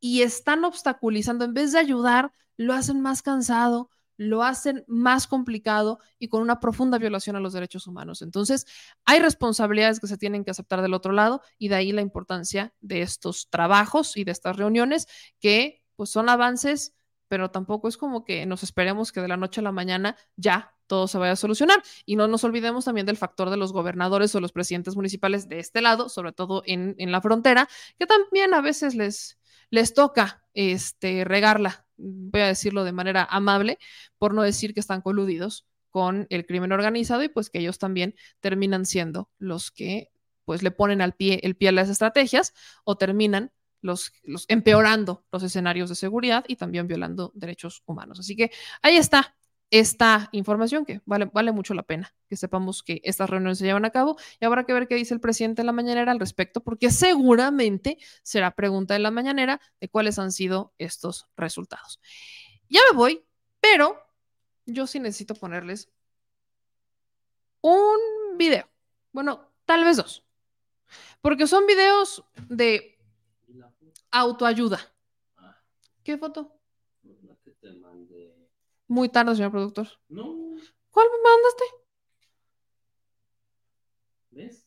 No revisas la información. ¿Cuál me mandaste? ¿Cuál me mandaste? Y luego es que A ver, a ver, ¿cuál me mandaste? Ni la encuentras. No, esa no. Ya hablamos del. O sea, ¿no estás en el noticiero? Hablamos del payaso de rodeo hace años. O sea, al inicio del programa estamos hablando de... Uh, o sea, ¿en dónde estás, señor productor? Tú andas hoy en Paradise. Hoy andas en Paradise, de verdad, de verdad andas perdido. Ya hasta nos organizamos para hacer la competencia del payaso de rodeo. Con sombrero y todo. Hasta mis botas rosas me voy a llevar. Ándale. Las botas rosas de Barbie, hablando de Barbie. Bueno. ¿Por qué no quisiste hablar de Barbie? No, no quise hablar de Barbie hasta que, vaya a ver, hasta que vaya a ver Barbie. Hasta que la vaya a ver. No, pero la Barbie venía. No la Hasta que vaya a ver Barbie. porque hasta ese momento podría hablar bajo la experiencia de la Barbie manía. Te dije, que no. Pues, pues, porque primero quiero ver Oppenheimer. Ajá, ¿Ves cómo me la cambiaste? Te dije prefiero- primero Oppenheimer. Primero Oppenheimer. Ay, Dios mío, señor productor, ahí anda en la luna. Pero quien también andaba en la luna y de los creadores, o sea, este es de los creadores del. ¿Se acuerdan de este comunicador que en, en un programa empezó a decir, y López Dóriga es un. Y Lorete es un. Y estaba al aire y terminó diciendo, avísenme. Bueno, eso también fue en el, fue en, fue en el norte, ¿no? Sí. ¿En Tamaulipas? En ¿O Ciudad Juárez. en Ciudad Juárez? Ciudad Bueno. Juárez. Este fue. No, este fue en Tamaulipas. Pues de los creadores del Avísenme, les traemos la versión del Avísenme de la política. El alcalde de Altamira, Tamaulipas, Armando Martínez, se aventó un Avísenme y sonrían porque si no sonríen se van a la fregada. Literal, literal, este alcalde quería hacer un bonito video, eh, que todos se vieran muy contentos. Creo que la motivación no fue la adecuada, pero con ustedes el Avísenme. A ver, hey, voy a hacer un en vivo. A ver, hey, acá, por favor. Hacer un en vivo. Un en vivo. De que vamos a arrancar. Están pendientes, están aquí. Está al aire, señor. Está- a ver, aquí están pendientes. Está ¿sí? al aire. Y sonriendo todos, ¿eh? Está al. Que no tenga sonrisa, se va para atrás. Allá al medio del fondo. Está al. Vamos a ir sonriendo todos. Ya está al aire. Vamos. Ya está al aire. ¿Eh? Ya está al aire. ¿Cómo que ya está el aire? Avísame, yo te... A ver, córtalo, córtalo. Córtalo. O sea, mijo, como 20 veces le dijeron, avisa, o sea, ya está al aire. Contadas las veces, porque hubo, hubo quien contó las veces que le dijeron avísenme, 17. 11 veces en 17 segundos Ah, sí. le dijeron, ya está al aire. 11 veces le dijeron, ya está al aire. Él, y, y sonrían, y si no, se van hasta atrás, y en la cola, y voy a hacer un en vivo, y la, ¿cómo que ya está al aire? Mira, va, e- échense, va, va, va de nuevo, va de nuevo, va de nuevo. O sea, cuéntenlas. A ver, hey, voy a hacer un en vivo. A ver, hey, acá, por favor. Listo. Hacer un en vivo. Un en vivo. De que vamos a al arrancar. Están Está al aire. pendientes, están aquí. Está al aire, señor. Está- a ver, aquí están pendientes. Está ¿sí? al aire. Y sonriendo todos, ¿eh? Al. Que no tenga sonrisa, se va para atrás. Allá al medio del fondo. Ya está al aire. Vamos a ir sonriendo todos. Ya está al aire. Vamos. Ya está al aire. ¿Eh? Ya está al aire. ¿Cómo que ya está el aire? Avísame, yo te... A ver, córtalo, córtalo. 12 veces. 12 entre las que le decía el que grababa y los que estaban atrás de ya está al aire, todos. Ya está al aire. Ya está al aire. Avísenle. O si no le avisan, cómprenle un algo para que escuche, porque. a ver, pítenle, no sé. Algo. Ajá, pítenle, háganle aquí porras, no sé, pero aparte, él viene emocionado aquí, yo voy a hacer mi, mi, este, mi momento y pues se le, se le cuatrapeó a- al, al alcalde de, de Altamira y en Tamaulipas y aplicó un avísenme. Jesús María de José. Pobre. ¿Ves? Es- eso es lo que pasa cuando no tienen al productor de su lado. Y para cerrar, Ya, amor no. propio. Espérate, es que es lunes amor propio. No, ya. Es que el producto, a ver, voy con tu tía. Yo que. ¿Es que hoy te portaste mal? ¿Hay alguien más acá? Ah, Soy como piñata. ¿Hay alguien más aquí? Ya me te gusté. Bolas, cabrón, esto, bolas. Ya. Avísenme. Dicen. Algo me diste de cenar ahí. pues ¿Ves? ¿Ves? Es, es que todo es tu culpa, señor productor. Todo es tu culpa. Pero esa también es para ti. Esa va dedicada para ti. Amor propio. Cortesía de nada más y nada menos que Sandra Cuevas. Miren, hijos, sean como Sandra Cuevas. Ámense. Ámense. broma, ¿eh? Si yo no fuera Sandra Cuevas, yo amaría a Sandra Cuevas. Yo quisiera una mujer como Sandra Cuevas. Yo amo a Sandra Cuevas, estoy enamorada de Sandra Cuevas. Amo a Sandra Cuevas. Así ustedes, ámense. Y quieran ser mejor cada día por ustedes mismos, no por nadie más.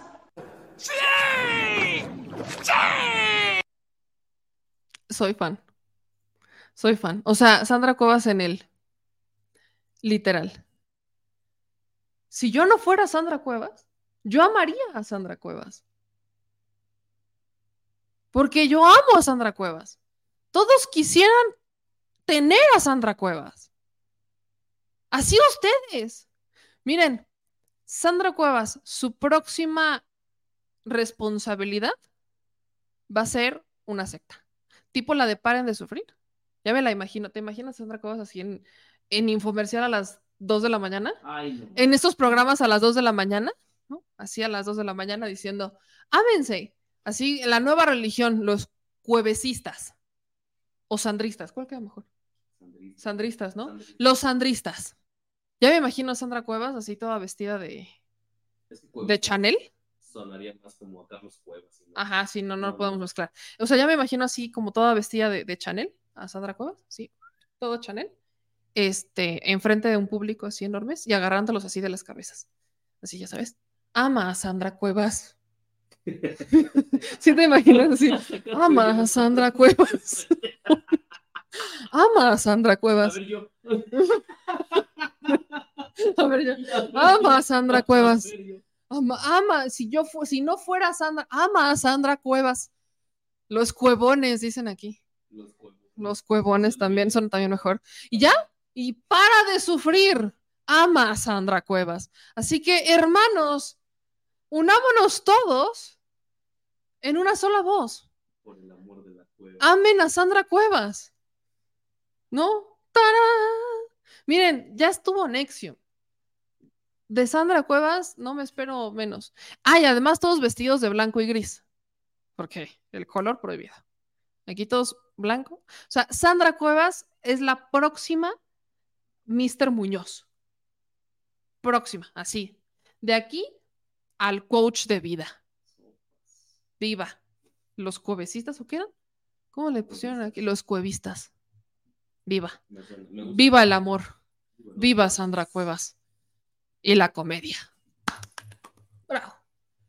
Has quedado, Ama has Sandra quedado tocada por Has la quedado mano tocada por la Señor. mano del Señor. Estás curada, hija Ya. mía. Ya vámonos. Ya vámonos. Hoy no sé qué nos pasó. Este, lo que provocan las drogas.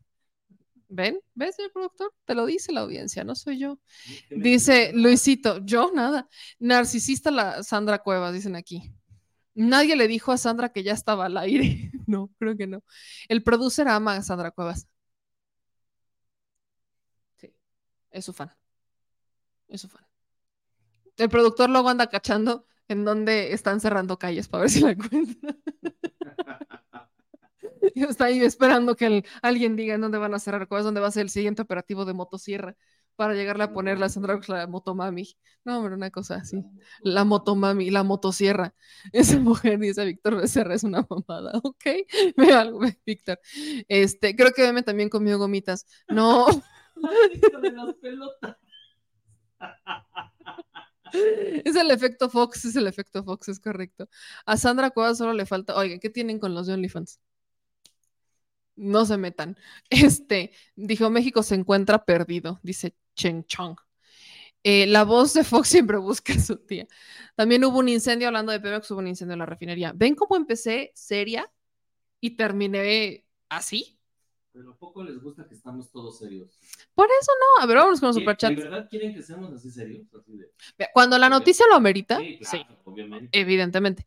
Pero este programa justo lo que busca es que Diversidad. Pues, y sobre todo porque siempre antes, ahorita ya no tanto, todavía lo veo, pero ya no mucho, que una persona te dice, es que no me gustan las noticias, te dices que son aburridas, todo es trágico, todo está mal, etcétera. Entonces, lo que busco al menos es que, pues sí, hay cosas que están mal, hay cosas que criticar, los políticos dicen muchas babosadas, pero al menos desde esta trinchera ustedes lo pueden tomar de una manera un poco más entretenida, sarcástica, irónica, no sé, unirnos todos en una misma voz. Wow, wow. Vamos con los superchats. Alfredo Ali nos mandó 5 dólares y dice, meme, la industria auto- automotriz tiene una crisis de partes porque se detuvo la producción y hay que esperar hasta mes por algunas partes. Hablando de eso, por ejemplo, los chips. Hay crisis con el tema de los chips. O sea, brutal, ¿eh? Porque se paró la producción y es volverla a empezar y no hay chips. Esto ha afectado a muchas industrias como la automotriz, que también en, en- en- las computadoras de, la- de los coches utilizan este, chips, hecho, en los carros celulares. usados subieron su precio. Ajá, los carros usados subieron su precio pues porque, vaya, hay que sacarlos. Luego tienes, este, los chips se usan en las computadoras, celulares, este, o sea, prácticamente hoy ya todo lo que es tecnología utiliza estos chips. Y hay crisis. O sea, hay que esperar, hay personas que están esperando hasta meses o años para obtener estos chips. Entonces se ha detenido mucho esta, estas industrias tecnológicas porque hay mucho avance, pero hay escasez en la producción. Y de ahí que también, sobre todo la escasez es porque hay falta de mano de obra. En Estados Unidos, por ejemplo, le están pidiendo a Biden que abra más este, estas visas, estos permisos, para que puedan entrar a trabajar porque necesitan mano de obra. La, o sea, hay mucha demanda y hay poca producción. Y ahí es en donde entra el factor inflación. Todavía, todavía en marzo, febrero de este año, en el tema de, de los electrónicos, Electrónicos. se tarda, ¿te acuerdas que coticé 8, 9, 10 meses para que llegara un- una pieza de una cámara? De una cámara. De lo que se necesitaba. También lo- eh, el- electrodomésticos. Sí, todo temas. esto. Porque, o sea, en México, creo que solo marcas mexicanas de electrodomésticos no tenemos, ¿o sí? ¿Es Ma- Mave? No. No, no recuerdo.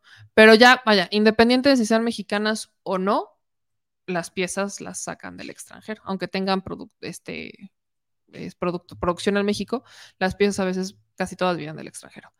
Rommel Hernández nos manda 50 pesos superchat. Dice, Alfredo del Mazo dice que estará en el gabinete de Claudia. ¿Maves es mexicana? Los youtubers no sacan este tema del pan con Claudia. Alfredo del Mazo dice que estará en el gabinete con Claudia. Pues bueno, Alfredo del Mazo podrá decir misa. ¿E- ¿En qué lo pondrían, Alfredo del Mazo? ¿En la Secretaría de Fantasmas y Transparencias? En el, este... ¿En la Secretaría del No. Bronceado? No, no, no, en la dirección, en la dirección general del Museo de Cera. Ah. Alfredo del Mazo probablemente sea el nuevo director del Museo de Cera. Excelente servicio. Creo que tiene todo para hacerlo. Alfredo Ali nos manda 5 dólares. Y sí entiendo bien, el arruinar el perfil Tiene todo el perfil de cera de muñequito. Alfredo Ali nos manda otros 5 dólares super chat y dice: Sí entiendo bien. Quieren arruinar la candidatura de Claudia. Y lo del avísenme fue en Coahuila. Avísenme. Avísenme. Este Mario Rocha, feliz descanso. México es maquillador, por eso, maquilador, por eso no hay refacciones. Los coches, insisto, refacciones, vaya. Ahora sí que ni, ni hasta con su, ¿cómo se llama? El, el nopal o el cone.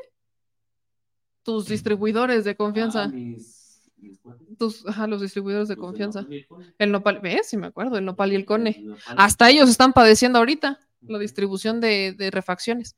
Dice Rui, meme, precisamente si las piezas las están comprando en el extranjero, no deberían de bajar los precios de los artículos. Ahorita, o sea, si el, si el precio del dólar está, o sea, si el precio peso dólar está como está, a México le cuesta menos. Pero eso no quiere decir que el precio baje, porque la demanda es alta. Entonces, exacto, mientras la demanda sea alta y haya escasez de producto, el precio sube. Sí estoy bien, ¿verdad? Sí, sí, son ley de oferta y demanda. ¿Cuándo se, o sea, ¿Cuándo se estabilizaría? Cuando la demanda baje, la producción esté estable. Entonces, si la producción es estable, o sea, hay producción, hay, hay que ofrecer, hay que vender, y la demanda baja o se estabiliza, entonces los precios bajan. Pero como la demanda ahorita es alta y hay escasez, el precio sube. Así compren eh, en, en dólares, o así lo estén comprando en dólares. Entonces, pues tienes que, tienes que mantener el- el- la conversión de donde viene el origen, que es dólar. No puedes ver compra peso, peso. pues no. No, o sea, tú vas a comprar al dólar, o sea, como está el dólar. Tú compras al precio en que está el dólar. Si el dólar está a... ¿Ahorita en cuánto está el dólar? 16, 97, 16.83, creo. Ya bajó 83. Creo No, que sí está 96. 16.83. Ujú. Entonces, si está 16.83, pues vas a comprar a un buen precio. Pero cercano al 2015. Por ahí. Yo me acuerdo cuando estaba a 10. No, bueno. Estaba yo bien chiquita. Cuando estaba a 10 yo tenía como A 10 pagaron así el par. 8 años. Cuando estaba a 10. También me acuerdo cuando la gasolina estaba a 10. A 10 pesitos. Ya tiene años que eso. Eh, Pero años. Dice, eh, pero ¿por qué entonces si se devaluaba el peso antes subían los costos? Ahora que se ha fortalecido nos bajan los precios de equipos. No, Es está el factor que inflación. Una cosa es la devaluación, otra cosa es la desaceleración. Ajá, o sea, vaya, uno pensaría que como está el precio, o sea, como el peso es estable, entonces las compras que se hacen en, en el extranjero son, vaya, van a estabilizar el precio del producto final. No, acuérdense que el proceso de maquilación de, de un coche automotriz o de electrodomésticos y demás, no solamente depende de las piezas que compres. Insisto, es un factor oferta, eh, vaya, la- la famosa ley del mercado, ley oferta, demanda. Y ahorita, lamentablemente, como hubo una producción que se estancó, hubo un paro total por pandemia, están en la reactivación y es mano de obra y es otra vez que las empresas agarren el ritmo que traían porque tuvieron que bajar el ritmo y la demanda sube y es, vaya, así el peso esté a, así el dólar nos coste, vaya, nos termina costando un peso, va a impactar, sí, pero los precios los van a subir mientras la demanda sea alta. Ley de oferta y demanda. Si la demanda es alta, entonces van a subir el precio. Cuando vean y se empiecen a, este, a estabilizar la oferta y demanda, entonces empiezan a bajar los precios. ¿Por qué? Porque lo que quieren es sacar el producto.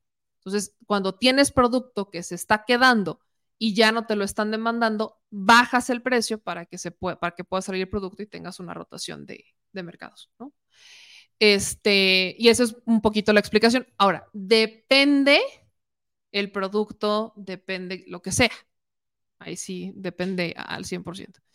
Nos preguntan aquí por la, por la vaquita marina.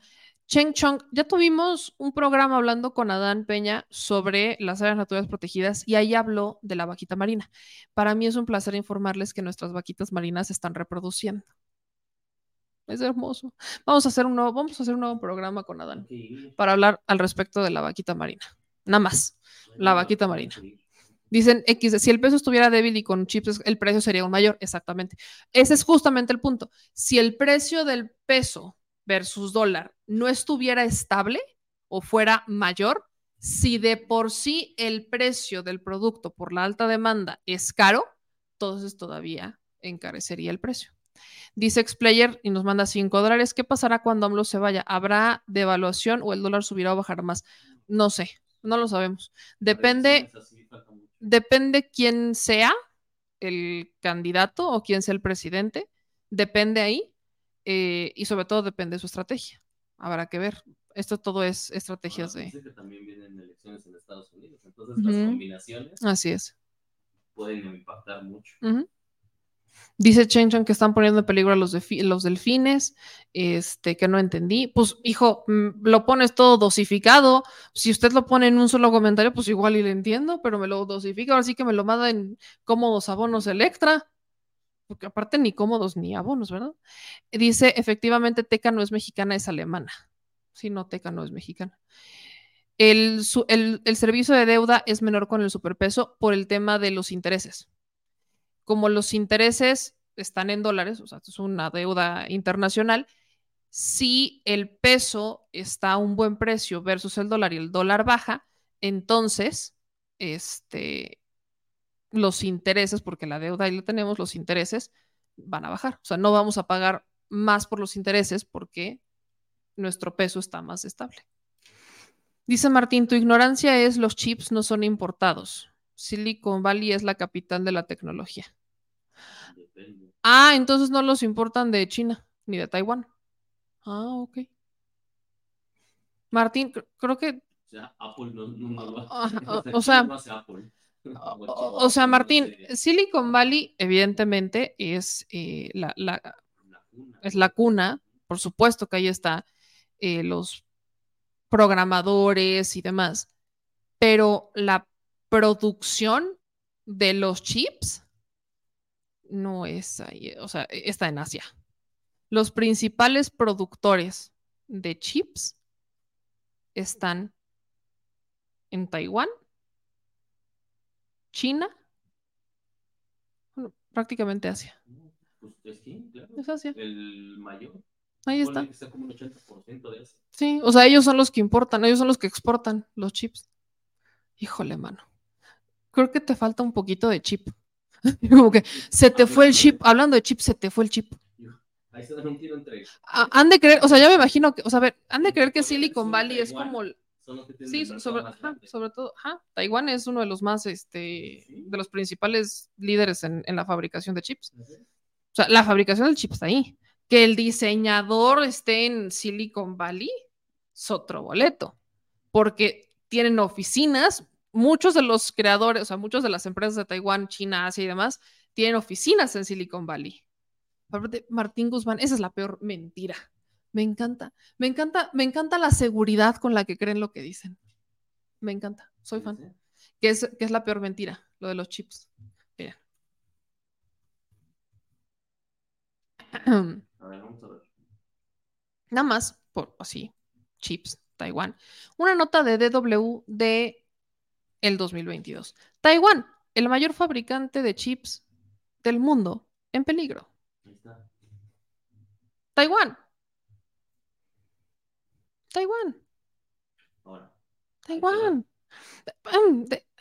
El liderazgo de Taiwán en la industria de los chips.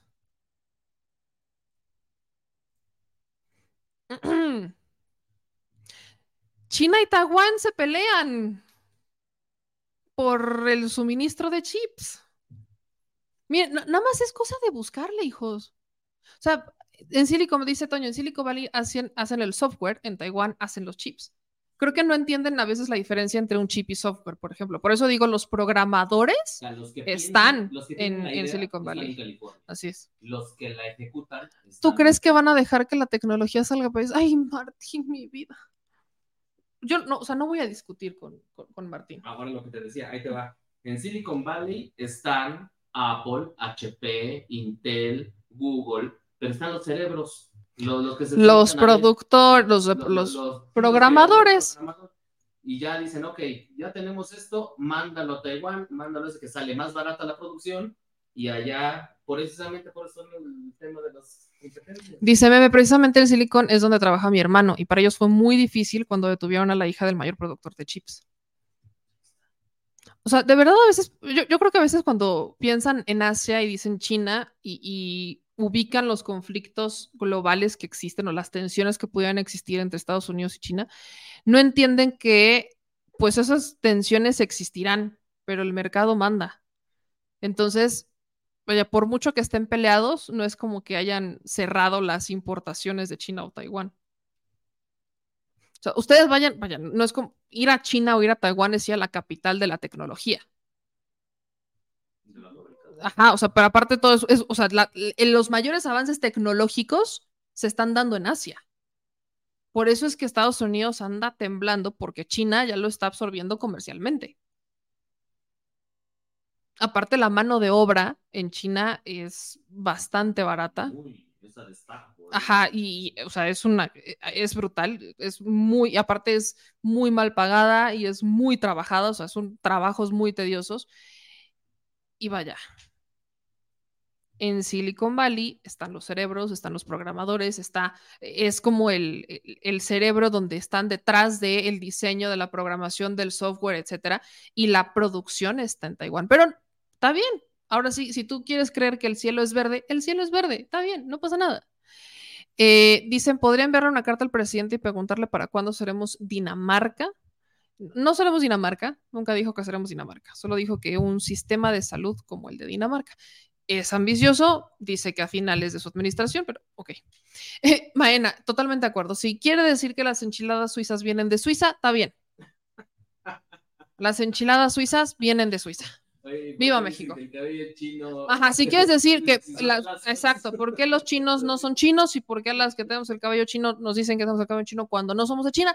Está bien, usted puede creer lo que quiera creer, no, no pasa nada. Dice, ¿por qué crees que está en conflicto China y Estados Unidos? Taiwán.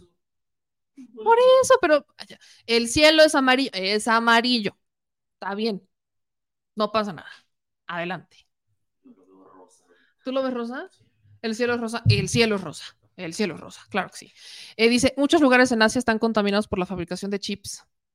Pero déjenlo creer que el cielo es verde, rosa o amarillo y que los chips se hacen en Silicon Valley. Déjenlo. Punto. Dice Cindy, yo vivo en Suiza y las enchiladas suizas son muy mexicanas.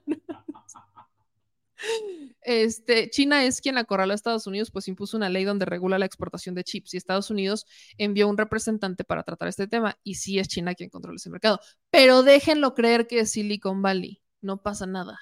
¿Ok? Entonces, ¿las chinas poblanas no son poblanas? ¿Las están importando?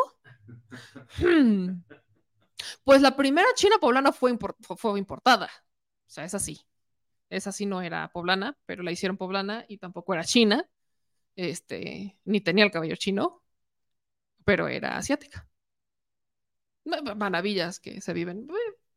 Pero entonces, ya, ya, ya pero entonces la China poblana, no China poblana, ¿no? Ya, ya, ya no estaba comentando. Yo creo que. Yo creo que, que, que, que, quiso ver si el cielo era verde y salió al ver el cielo. No, no lo sé, pero. ¿Ven? No, ya en serio. O sea, hay que informarse, pues. ¿Y las gelatinas vienen de Tepantepec? La jaletina. La jaletina. Este ya mejor transmite. Ya mejor me quedo aquí, pues para qué dormimos, ¿no? Pues. Una transmisión 24-7, Juay de Rito.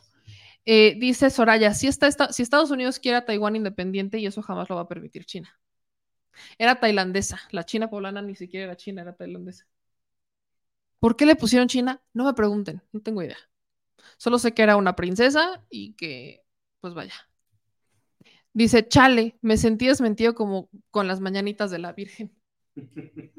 Han sido nuestras mejores eh, desmentidas. ¿Ven? Dice, en la película de los infiltrados de Scorsese, el personaje de Jack Nicholson compra chips para los chinos. Mm, yo cada que quiero queso Oaxaca tengo que ir hasta allá a traerlo, porque el queso Oaxaca es de Oaxaca. Y para comer chile poblano, pues tienes que ir a Puebla. O sea, hello. ¿Ves? Y si quieres no es de, de, castaña o no es de la India, pues tienes que irte a India. ¿Y si es de la India? ¿Y si es de la India? ¿O no es de la India? ¿Es de la India, María? Eh, piensa que, dice, y yo que había pensado que me era Asia, pero no. Piensa que el chip es Dale, ¿ok? Ay, me, me, tienes risa y risa, dice Soraya. es la idea. Este, un relax, pon tus fotos que subiste hasta que se abra el OnlyFans. Este, que, que, que el productor lo está frenando. La creación del monstruo. No es cierto. No, es cierto. Muajajajaja. Yo ya no comí queso en Chihuahua porque si quieres queso Chihuahua tienes que ir a Chihuahua. Y el queso Chiapas tienes que ir a Chiapas. Pero ¿y qué pasa cuando quieres queso suizo? Tienes que irte a Suiza. Si quiero no es de Castilla, tengo que irme a España. Y ole. Ole, tía. Ole, tía. Maja. La China, ah, era de la India, la China poblana y su nombre era Mirra. Okay. Es diferentes teorías. Sí, es de por allá. Es, es de por allá. es asiática. Era. ¿Ok? Era. Pero era China y era poblana. Punto. Es correcto. Era ojito, era.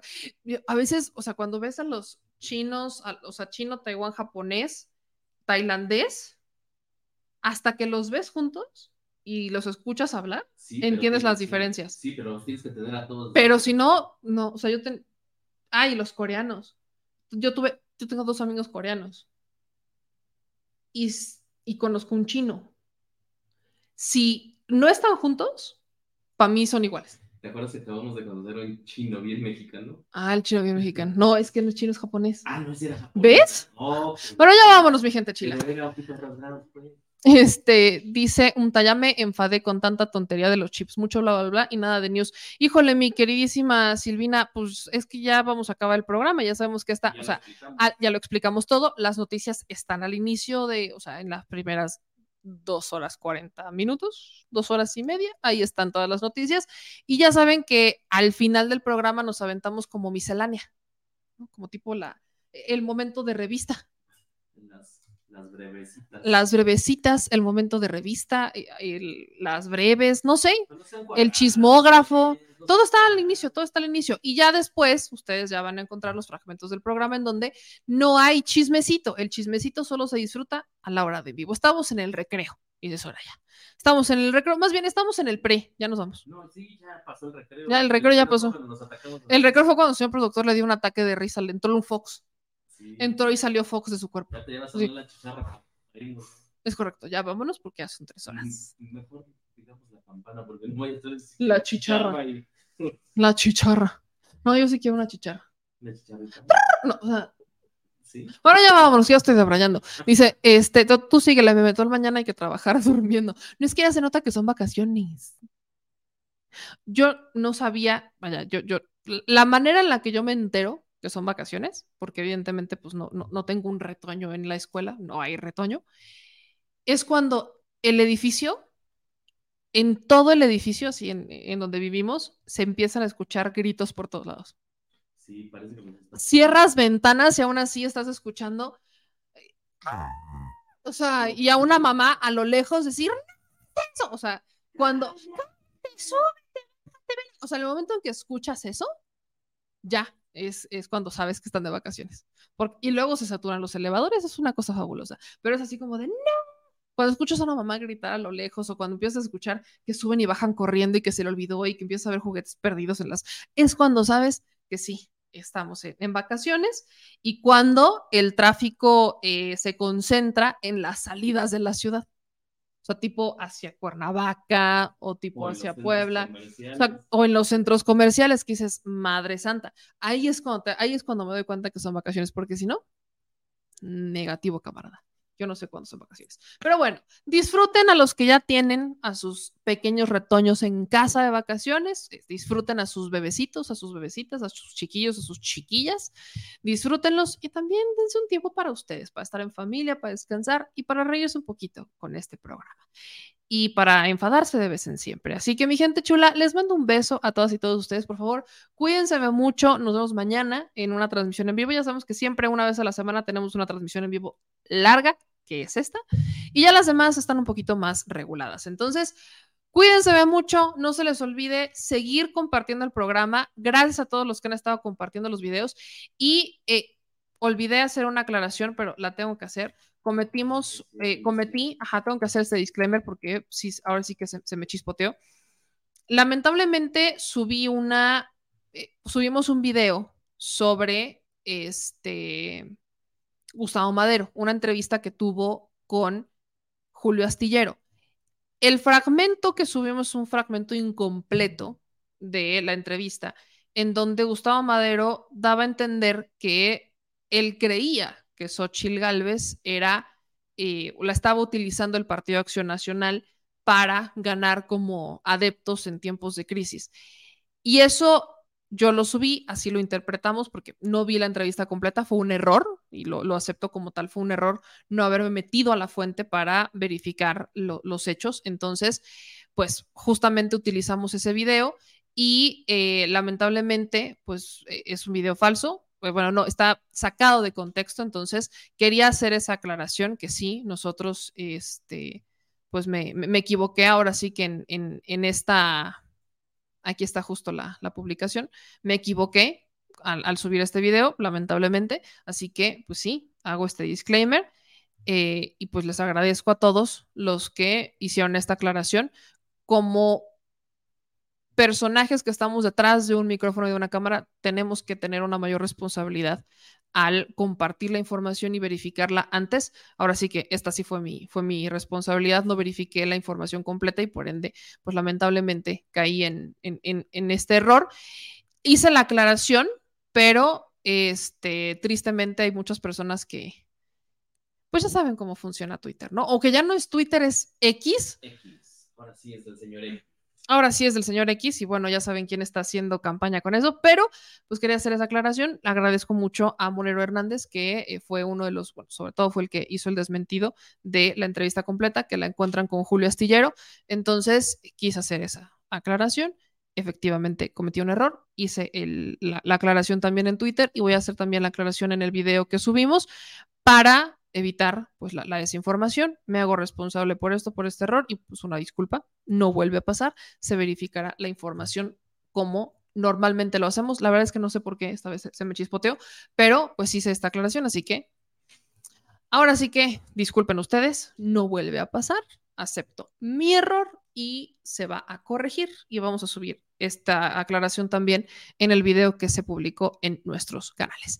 Así que mi gente, gracias como siempre por estar en este espacio, gracias por tolerarnos, aguantarnos, disfrutarnos como usted lo, lo mejor lo, lo, lo vea y nos vemos mañana para una transmisión en vivo más y para que ustedes sigan diciendo las netas al chile. No se les vaya a olvidar, que es muy importante que compartan también todos los videos que subimos, los fragmentos, que nos dejen sus comentarios y pues que ustedes nos ayuden a seguir creciendo. Gracias a todos los que forman parte de esta bonita comunidad, a todos los miembros que se han estado suscribiendo tanto a Facebook como a YouTube, que están ahí aportando mensualmente su granito de arena para seguirnos ayudando. Y bueno, pues ya mañana verán este eh, reportaje que hicimos sobre los niños con cáncer en Amanc y aquí seguiremos chambeándole porque hay que buscar la verdad y hay que decir las netas al chile.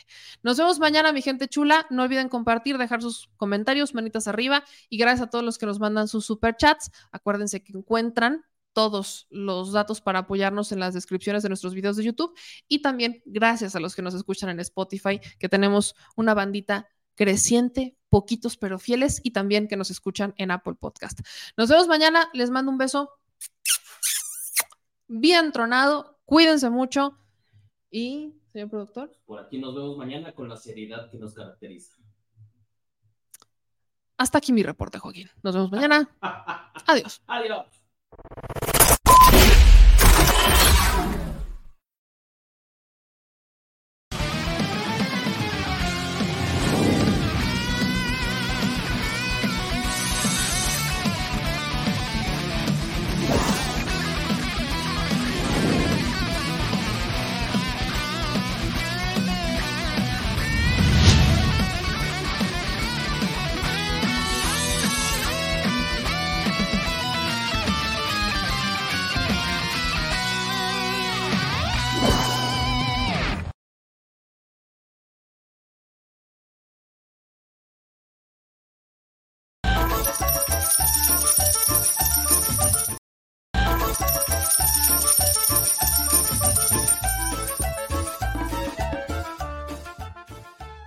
Al Chile. Recuerda que una forma de apoyar nuestro proyecto e impulsarnos a generar más y mejor contenido es a través de los superchats en nuestras transmisiones en vivo. Solo tienes que dirigirte al recuadro donde escribes mensajes, darle clic al símbolo de moneda, colocar los datos de tu tarjeta bancaria, el monto a donar y de forma inmediata se verá reflejado en un recuadro de color con el mensaje de tu preferencia. Otra manera, por si no nos alcanzas a ver en vivo, es ir a la descripción de nuestro video de YouTube, darle clic a la liga de PayPal y repetir el proceso como en los superchats. Ese recurso llegará directo a nuestra cuenta bancaria. En Facebook también puedes apoyarnos de forma mensual. En el inicio de nuestra página encontrarás el botón Quiero colaborar. Ahí podrás adquirir una membresía que nos impulsará a seguir combatiendo la infodemia desde esta plataforma. Y si eres de los que no confía en la tecnología, puedes hacer un depósito o transferencia a nuestro número de tarjeta Banamex, desde cualquier establecimiento, banco y hasta tu aplicación móvil. Anótalo.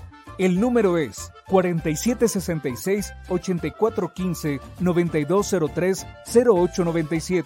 Recuerda, esto es completamente voluntario y es una forma de apoyar e involucrarte más con este proyecto independiente. Hazlo tuyo y comparte.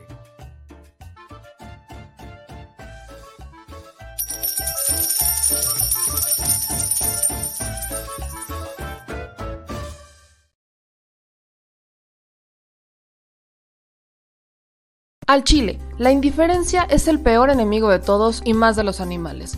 Los últimos datos del INEGI señalan que en México existen cerca de 18 millones de perros y alrededor del 70% viven en las calles, es decir, casi 13 millones han sido abandonados, extraviados o nacieron en las calles. Esto posiciona a México como el primer país de América Latina con mayor índice de perros abandonados y también con mayor indiferencia al tema. El abandono es un fenómeno que afecta a perros y gatos de todo tipo, no entiende de edades o de razas. El 20% de perros y el 11% de gatos abandonados son de pura raza, mientras que el resto son mestizos. Por otro lado, la mayoría de perros y gatos llegan al refugio en la edad adulta, aunque también son recogidos cachorros y animales de edad avanzada. El maltrato animal también está presente y nuestro país aún está en pañales, pese a que se está comenzando a legislar para crear sanciones más severas a quienes cometan ese tipo de delitos. Por eso es importante la participación ciudadana y pedimos tu ayuda. Es hora de dejar de callar y ayudar a darles voz a quienes siempre están ahí para darnos una patita. Educar, esterilizar, identificar, reflexionar y adoptar es básico para revertir la tendencia. Pero si tú no tienes la posibilidad de adoptar o rescatar, ayuda a diferentes organizaciones que ya lo hacen. Angelitos Peludos,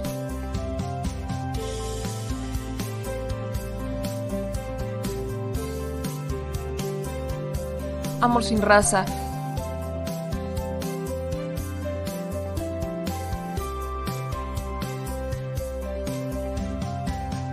Puebla,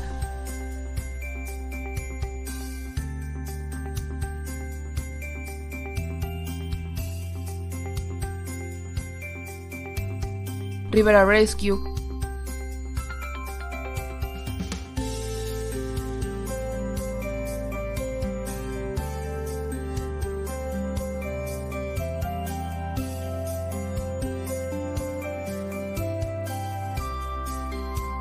Voz Animal MX,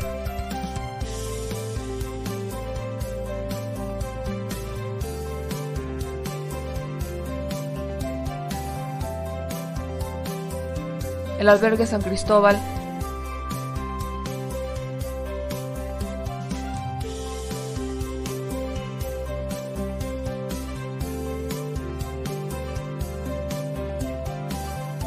Fundación Toby,